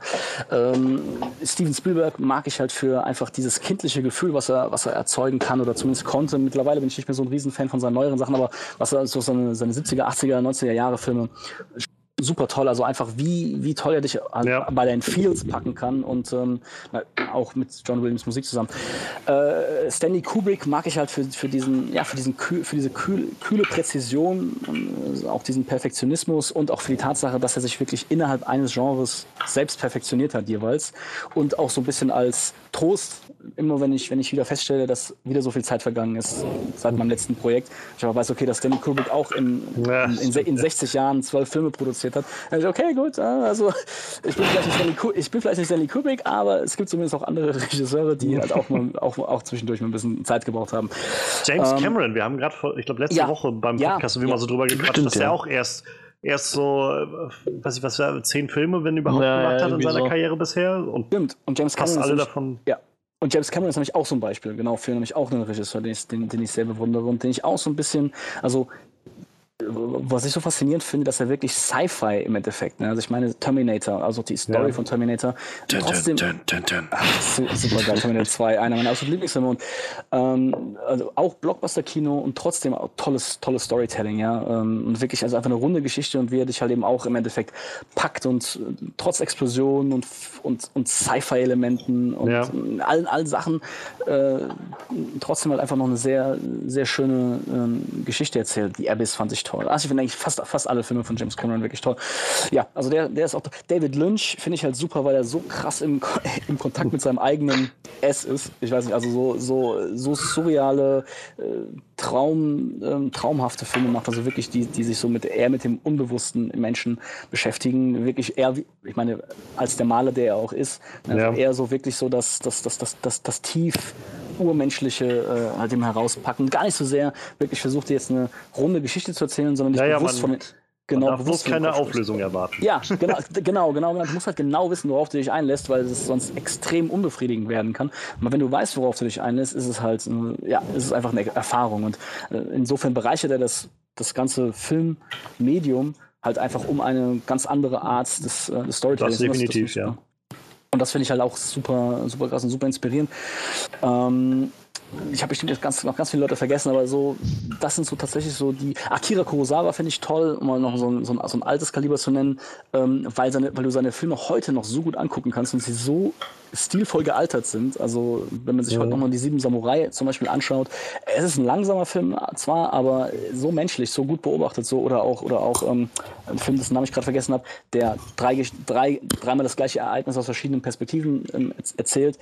Ähm, also super. Also, ich finde es faszinierend, dass du wirklich einen Film, das gleiche gilt auch für Stanley Kubrick natürlich, äh, einfach, wenn du dir überlegst, dass das Filme sind, die 50, 60 Jahre alt sind und, und du guckst dir andere Filme aus der Zeit an und denkst dir, well, no, irgendwie die, die erobern nicht mehr mein Herz und dann hast du diese Filme, die so krass immer noch so, Ja. einfach so eine tiefe urmenschlich, äh, also so eine menschliche Erfahrung irgendwie äh, auch heute noch total transportieren können. Ja, das ist super. Ja, das, das machen sie, äh, macht sie dann halt zu Klassikern. Ne? Ja, ja, ja, ja, ja, ja, ja, auf jeden Fall. Alfred Hitchcock finde ich auch super, so als, als, als auch als frühen ähm, ähm, Blockbuster-Regisseur, der trotzdem ähm, äh, auch sehr runde und gute Filme. Master of Suspense. Master of Suspense, genau. Ich habe auch das Buch gelesen und dann was, was François Truffaut mit ihm gef gef geführt hat. Also da hat er wirklich Alfred Hitchcock Glück gehabt, äh, dass halt so ein anderer sehr renommierter Filmkünstler äh, der Zeit halt ihm ihm auch dieses, dieses, diesen Kunstgehalt zugesprochen hat, ja, Ja. Weil, er, weil natürlich dann war er dann doch auch äh, gerne mal als Hollywood-Regisseur so ein bisschen ne, verlacht, dass er halt einfach Film fürs große Publikum macht, aber dass, dass, dass es im Endeffekt eine total krass künstlerische Dimension auch hat, das, äh, Ja, ja. das musste dann erstmal so wie nochmal offengelegt werden und ähm, ja, also insofern ist natürlich auch, auch ein Regisseur gekommen, um zu bleiben sozusagen. Ja, also ich, es gibt sehr viele Regisseure, und sehr viele Filme auch, ähm, die, die mir sehr gut gefallen, die, die ich auf ihre Weise irgendwo auch abfeiere. Und ähm, deswegen, ich habe auch jetzt nicht so ein Genre zum Beispiel äh, oder so, wo ich sage, boah, das unbedingt, sondern ich finde jeder, also jeder Film kriegt erstmal so an und für sich eine Chance, eine Chance für sich selbst auf seine Weise zu überzeugen. Und ähm, es gelingt vielen Filmen auf viele verschiedene Weisen. Mensch, das, ja, da sind auf jeden Fall äh, große Fußstapfen, aber mal man, muss sich, schauen. man, muss sich, man, muss, man muss sich an den Großen orientieren. Ne? Das also stimmt, ja. ich, ich äh, wäre wär ja blöd, wenn ich mir jetzt so, so irg irgendwelche ähm, äh, anderen kleineren Leute suchen würde. Nee, ich versuche natürlich schon Ed Wood. immer, immer, immer nach. Voll. Uwe Boll, Ed Wood. oh, genau, Ed Wood, Uwe Boll, richtig, richtig, richtig. richtig. Und, und natürlich Tommy Wieso. Oh yes. Oh, als Macher von The Room. Ja. Das sind meine drei Idole. nee, man muss ja, man muss immer nach oben schauen. Und, ähm, Anything from a princess. you tear me apart, Lisa. How can they say this about me? I don't believe it. Ich, ich merke schon, ne? Anyways, how's your sex life? Ja. Ich, ich, gla ich glaube, den äh, Daniel müssen wir nochmal für ein Movie, äh, für unseren Rumble reinholen, nochmal für, für so ein Oh, Filmquiz. Ja. Sehr, gerne, sehr gerne. Ich bin, ich, bin, ich bin für alle Schandtaten zu haben. Wir haben gerade vor kurzem ähm, nämlich einen The Room und die, äh, die Disaster Artist Double, Double Feature gemacht, deswegen ist es noch relativ frisch bei mir, die, diese Trash-Erfahrung. Wir, wir gucken gerne zwischendurch mal Trash-Filme, aber es müssen halt ausgewählte Trash-Filme Ja. sein. Weil es ist halt schwer, weil viele Filme einfach nur schlecht und langweilig sind. Und so einen Film zu finden, der wirklich außerordentlich schlecht ist, dass er wieder unterhaltsam wird, das ist dann manchmal schon so auch Perlentauchen. Ist, äh, so ein Stück weit hat Tommy Wiseau doch Kunst geschaffen mit dem, was er da hat. Auf jeden Fall. Und Es war das- wahrscheinlich ja. nicht beabsichtigt, aber Aber ich meine, äh, die- der Disaster Artist hat ihm da auf jeden Fall auch nochmal sein, also das ist alles auch nochmal zementiert. Also er ist auf jeden Fall irgendwie popkulturelles Phänomen geworden. Ja. Und äh, das muss man ihm erstmal nachmachen, ne? So oder so. ja, ja. Ja, damit habe ich ein, ein, konnte ich einen kleinen Abriss geben von allem, was ich bisher gemacht habe und was ich toll finde und überhaupt. Ja, das ist Wahnsinn, wenn man überlegt, äh, du bist auch noch nicht äh, so, so lang äh, auf der Welt. Also äh, du hast noch ein paar Jährchen vor dir. Äh, Ja, Das, ich bin, mal äh, gespannt, wo, ich bin mal gespannt, wo es hinführt. Sagen wir es nur so. ich ich glaube, das sind wir jetzt alle und verfolgen einfach weiterhin sämtliche Kanäle von dir. Ähm, jetzt wäre vielleicht auch die richtige Zeitpunkt, ein bisschen Werbung für dich zu machen. Ähm, man findet dich natürlich äh, auf danielpschenk.de war das, glaube ich. Ich Punkt, Punkt, äh, de geht auch, aber .com ist die Hauptdomain, also Ah, okay. danielpschenk.com, alles in einem. Und ähm, wer mich supporten möchte, äh, am allerliebsten, am allercoolsten, wäre es dann über das Patreon-Portal, da einfach entweder nach Daniel Peschenk suchen oder danielpeschenk.com slash Patreon mit einem E. Die heißen einfach so. Obwohl dann die Person, die Person heißen Patrons. Das Portal heißt Patreon, total verwirrend. Aber jedenfalls, da, da, kann, man, da kann man mich supporten. Schon mit einem Dollar äh, im Monat feiere ich das ab. Also ähm, das versuche ich halt jetzt auch, wie gesagt, in den nächsten Monaten noch weiter auszubauen. Das wäre für mich halt der, der geilste und beste und tollste Weg. Ähm, und wenn ich halt, wenn ich halt, wenn es mir wirklich gelingen würde, irgendwann über diese, über diese Kampagne genug Geld monatlich halt ähm, zu bekommen, dass ich mich da voll drauf konzentrieren könnte, dann kann ich euch auf jeden Fall sagen, dass, auch, dass, dass ich das Tempo auch nochmal signifikant steigern würde. Dann würde ich wahrscheinlich auch über diesen einen Satz pro Tag hinauskommen, was meine Schreibe angeht. Und äh, dann äh, hätte ich vielleicht auch noch ein paar, noch ein paar mehr Sachen im Feuer. Kann ich Zwei euch Sätze. Dann, dann wird es vielleicht sogar zwei Sätze. Steigerung um 100 Prozent. Ja, Immerhin, immerhin, ganz genau, ja. Das wär's. Äh, Ja, ja, Genau, das genau. äh, war auf jeden Fall schön, dass du dir die Zeit genommen hast. Ich, wir sitzen jetzt tatsächlich Ja, schon also- fast drei Stunden hier. Das Ah, ist ja, super- ich, super ich, ich, wollte, ich wollte nicht die arme Sau sein, die das schneidet, äh, wenn ihr das schneiden wollt. Aber, äh, es- aber geringfügig bloß. Ich glaube, der Großteil bleibt drin. zu, äh, zu sprechen hat auf jeden Fall sehr viel Spaß gemacht, sagen wir es so. Wirklich Also- cool, dass du da warst. Auf jeden Fall. Also ich muss sagen, ähm, ich glaube, für uns ist das halt so, wir, wir sind hier irgendwie alle so Film-Nerds und Film-Enthusiasten, aber wir haben halt nicht so viel Kontakt in die Szene der wirklichen Macher und das war jetzt doch Ja. sehr, sehr ergiebig, doch mal zu, von der anderen Seite zu hören, wie kommt was zustande, worum muss man sich eigentlich überhaupt immer alles Gedanken machen, wenn sowas Ja. realisiert werden soll. Ich glaube, das sind viele Dinge, die man, die man nicht so auf dem Schirm hat, wenn man äh, einfach im Kino sitzt oder halt seine DVD reinschmeißt. Nee, und ich, das ist, das, ich, ich habe auch so ein bisschen so ein gespaltenes Verhältnis zu, weil auf der einen Seite ähm, denke ich mir, es soll ja auch gar nicht so sein und es ist ja auch gut und auch als und das muss man sich ja auch als Macher immer wieder sagen. Ja, ich habe ich hab ja eben auch Ja, gesagt, oh, ich habe auch eben gesagt, ja, mein Film, mein, meinen ersten Film und so, das muss man immer, immer den, den Rahmen betrachten und so. Im Grunde, nein, im Grunde, der Zuschauer soll das nicht. Der Zuschauer soll einfach sich hinsetzen und halt am Ende halt sagen, okay, das ist eine Sache, die hat mir gefallen oder die hat mir nicht gefallen. Aber natürlich kannst du als Macher äh, das halt schlecht ausschalten. Also du guckst dann auf das, das, das sehe ich auch von mir selbst. Ich gucke einen Film und ich kann zwar schon noch einen Schritt zurücktreten und sagen, okay, ich gucke mir das jetzt als Konsument an, aber ganz ausschalten kann ich es nicht, dass ich nicht doch immer noch sage, okay, oh, produktionstechnisch, wow, oder Ja. oh, das war bestimmt ein Problem oder dies und das. Ja? Also es ist einfach nochmal eine weitere Dimension, die, äh, die oben drauf kommt. Und es freut mich, wenn ich da so einen klitzekleinen äh, Einblick dann auch aus dieser Perspektive, zu der Perspektive noch äh, beisteuern konnte. Definitiv. Das, hat, das haben wir schon gesagt, das haben wir sogar schon im, im Podcast. Also in Vorbereitung auf den Podcast guckst du einen Film schon irgendwie anders, aber dann jemand, der wirklich schon einen kompletten Spielfilm gemacht hat, äh, das ist ja wieder was komplett anderes, wie man dann einen Film betrachtet. So, ne? Also Das ist auf jeden Fall echt interessant. Wir, wir hatten, glaube ich, äh, beim Pizza Essen zur Story Night kurz schon mal drüber geredet, ne? wie man so einen Film sieht, wenn man selber einen gemacht hat. Ähm, Ja. Ja, äh, ein Hoch auf die Story Night, das ist äh, der ist es verschuldet, dass du äh, heute hier warst, glaube ich. äh, Alles, ich, ich, ich, tue, ich tue any, anything for my princess. Fast, fast alles für meine Patrons. Nee, Don't worry about it. Hat viel, hat viel Spaß gemacht. Und dann, ähm, wenn ihr mich das nächste Mal einladet, dann, ähm, dann ist es auch quasi vollkommen unabhängig dann von Patreon gewesen, sozusagen. Das ist gut zu wissen. Sehr gut. Alles klar, Patreon gekündigt. Nein. Sehr gut, das, äh, gut, gutes Preis-Leistungsverhältnis rausgeholt.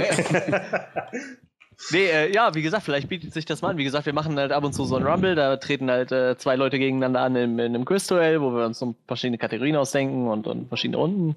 Oh ja, Äh, verstehe, okay.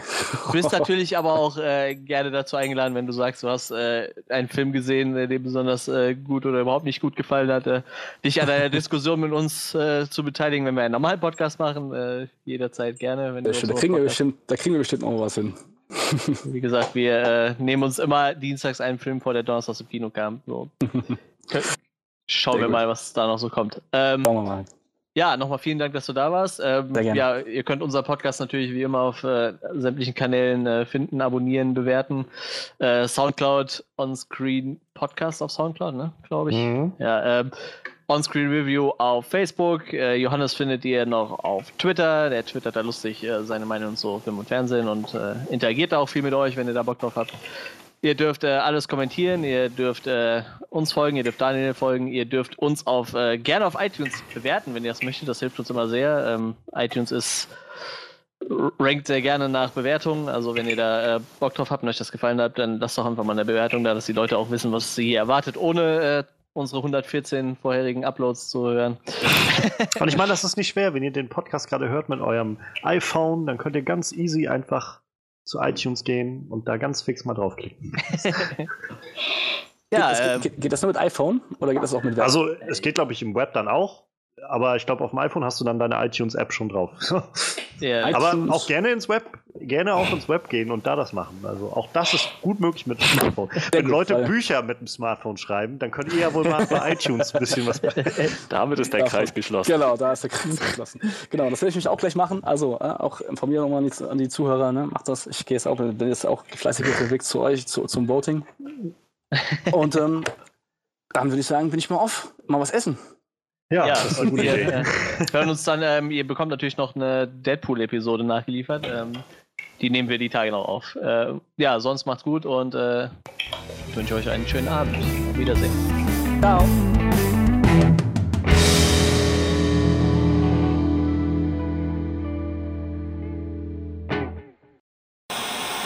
Du wärst ein Junkie J. Junkie, Junkie J, ge- genau, nach Junkie XL. Ja. Junkie J. Ja, vielleicht ist das so gang und gäbe bei Hans Zimmer, dass einfach alle seine Nachkömmlinge einfach Junkie und dann halt einen Namen danach bekommen. genau, das ist sein Special. Äh, you, Äh. you take the lead. Ich, ich folge, ich beantworte. Ja, Fragen, wenn du was nicht geht. beantworten willst, äh, weise drauf hin. Zur Not schneiden wir es raus. Oder Ich kann das weder bestätigen noch leugnen. Oder einfach so, gespannt. Das wird, so Klaus. Kinski-mäßig einfach so irgendwie. Jetzt pass Genau. aber mal auf hier, du, sonst hau ich hier Hau aber die Fresse, du, du dumme Sau! Du dumme Sau! Gleich, gleich komm ich zu dir rüber. Das, das kannst du aber wissen. Da, da bin ich aber nicht. Sehr schön. das, das funktioniert nicht. Ich weiß zwar, wo er wohnt, aber er weiß nicht, wo ich wohne. Ja, Gott das sei Dank. Das glaubst du. Das. Ich habe mir tatsächlich eine nähen lassen von meiner Freundin, so, die ist ja Schneiderin. Äh, die ist aus einem sehr angenehmen Stoff, also die kannst du halt wirklich den ganzen Tag tragen. Aber diese ganzen, die, diese Wrestling-Masken, die du so äh, kaufen kannst, ne, das ist halt ein echt dicker, komischer, Ja. steifer Stoff. So, die sind halt echt, echt nicht angenehm. Ja, so. ja, ja. Ja, ja, Sorry, dass du gerade meinst, kann man den ganzen Tag tragen. Stell ich mir vor, wie du damit irgendwie einkaufen gehst. Ich wollte das, ohne Witz, ich wollte das eigentlich mal machen, so ein Video so aus dem Leben eines Luchadors. Und das fängt jetzt schon an, wenn du eine Maske hast, die keinen Mund hat. Wie willst du die Zähne putzen, so, weißt du? Oh Gott, ja. Das mu muss halt schon richtig blöd anfangen. So Essen ohne, ohne Mundöffnung oder so. Eigentlich wäre das witzig. Das war sehr schön. Du hast erstmal reingeschalten irgendwie und jetzt gibt es eine Debatte über, äh, über Flat Earth. So. Okay. Ähm, und dann, wie weiß ich, zwei Stunden später reingeschalten. Oh ja, das hier ist Jesus, der Typ, der so eine Totenkopfmaske auf dem Kopf hat. und dann irgendwie zwei Stunden später, ja, Manuel ist Reptiloid, aber er liegt im Sterben oder so. ja, sti stimmt. Meine Leiche fliegt immer noch durchs Weltall wahrscheinlich. Nein, keine ähm, Ahnung, was damit passiert ist. Nee, du, nee, tatsächlich, du wurdest gerettet. Du wurdest gerettet. Also ich meine, du hast ähm, beim, beim Rausspringen, glaube ich, hat sich einer von denen, hatte ich, glaube ich, der Andi mit seinen te telekinetischen Fähigkeiten, der war ja CIA-Agent, der beim, vom MK-Ultra-Programm ausgebildet wurde, ähm, der hatte ich, glaube ich, äh, festgehalten. Ja, er hat mich mitgenommen, aber, meine, aber ich bin halt immer noch tot. Mich hat ja keiner so. mehr wiederbelebt. Meine stimmt. Leiche hing ja die ganze Zeit an der Rechtsflugschlüssel, wenn wir in die Welt eingeflogen sind. Das, das stimmt, das stimmt, das stimmt. Das, äh, da, ob es dann wirklich dann zu einer Wiederbelebung kam oder nicht, ja, das bleibt dann. Das werden wir wahrscheinlich niemals rausfinden. Schreibt ein Buch drüber, bitte. Ich weiß, wie es geht. ja, das ist abgefahren auf jeden Fall. Das war mir zu wild. So, ich trinke mal noch einen Schluck, dann könnten wir langsam eigentlich mal anfangen.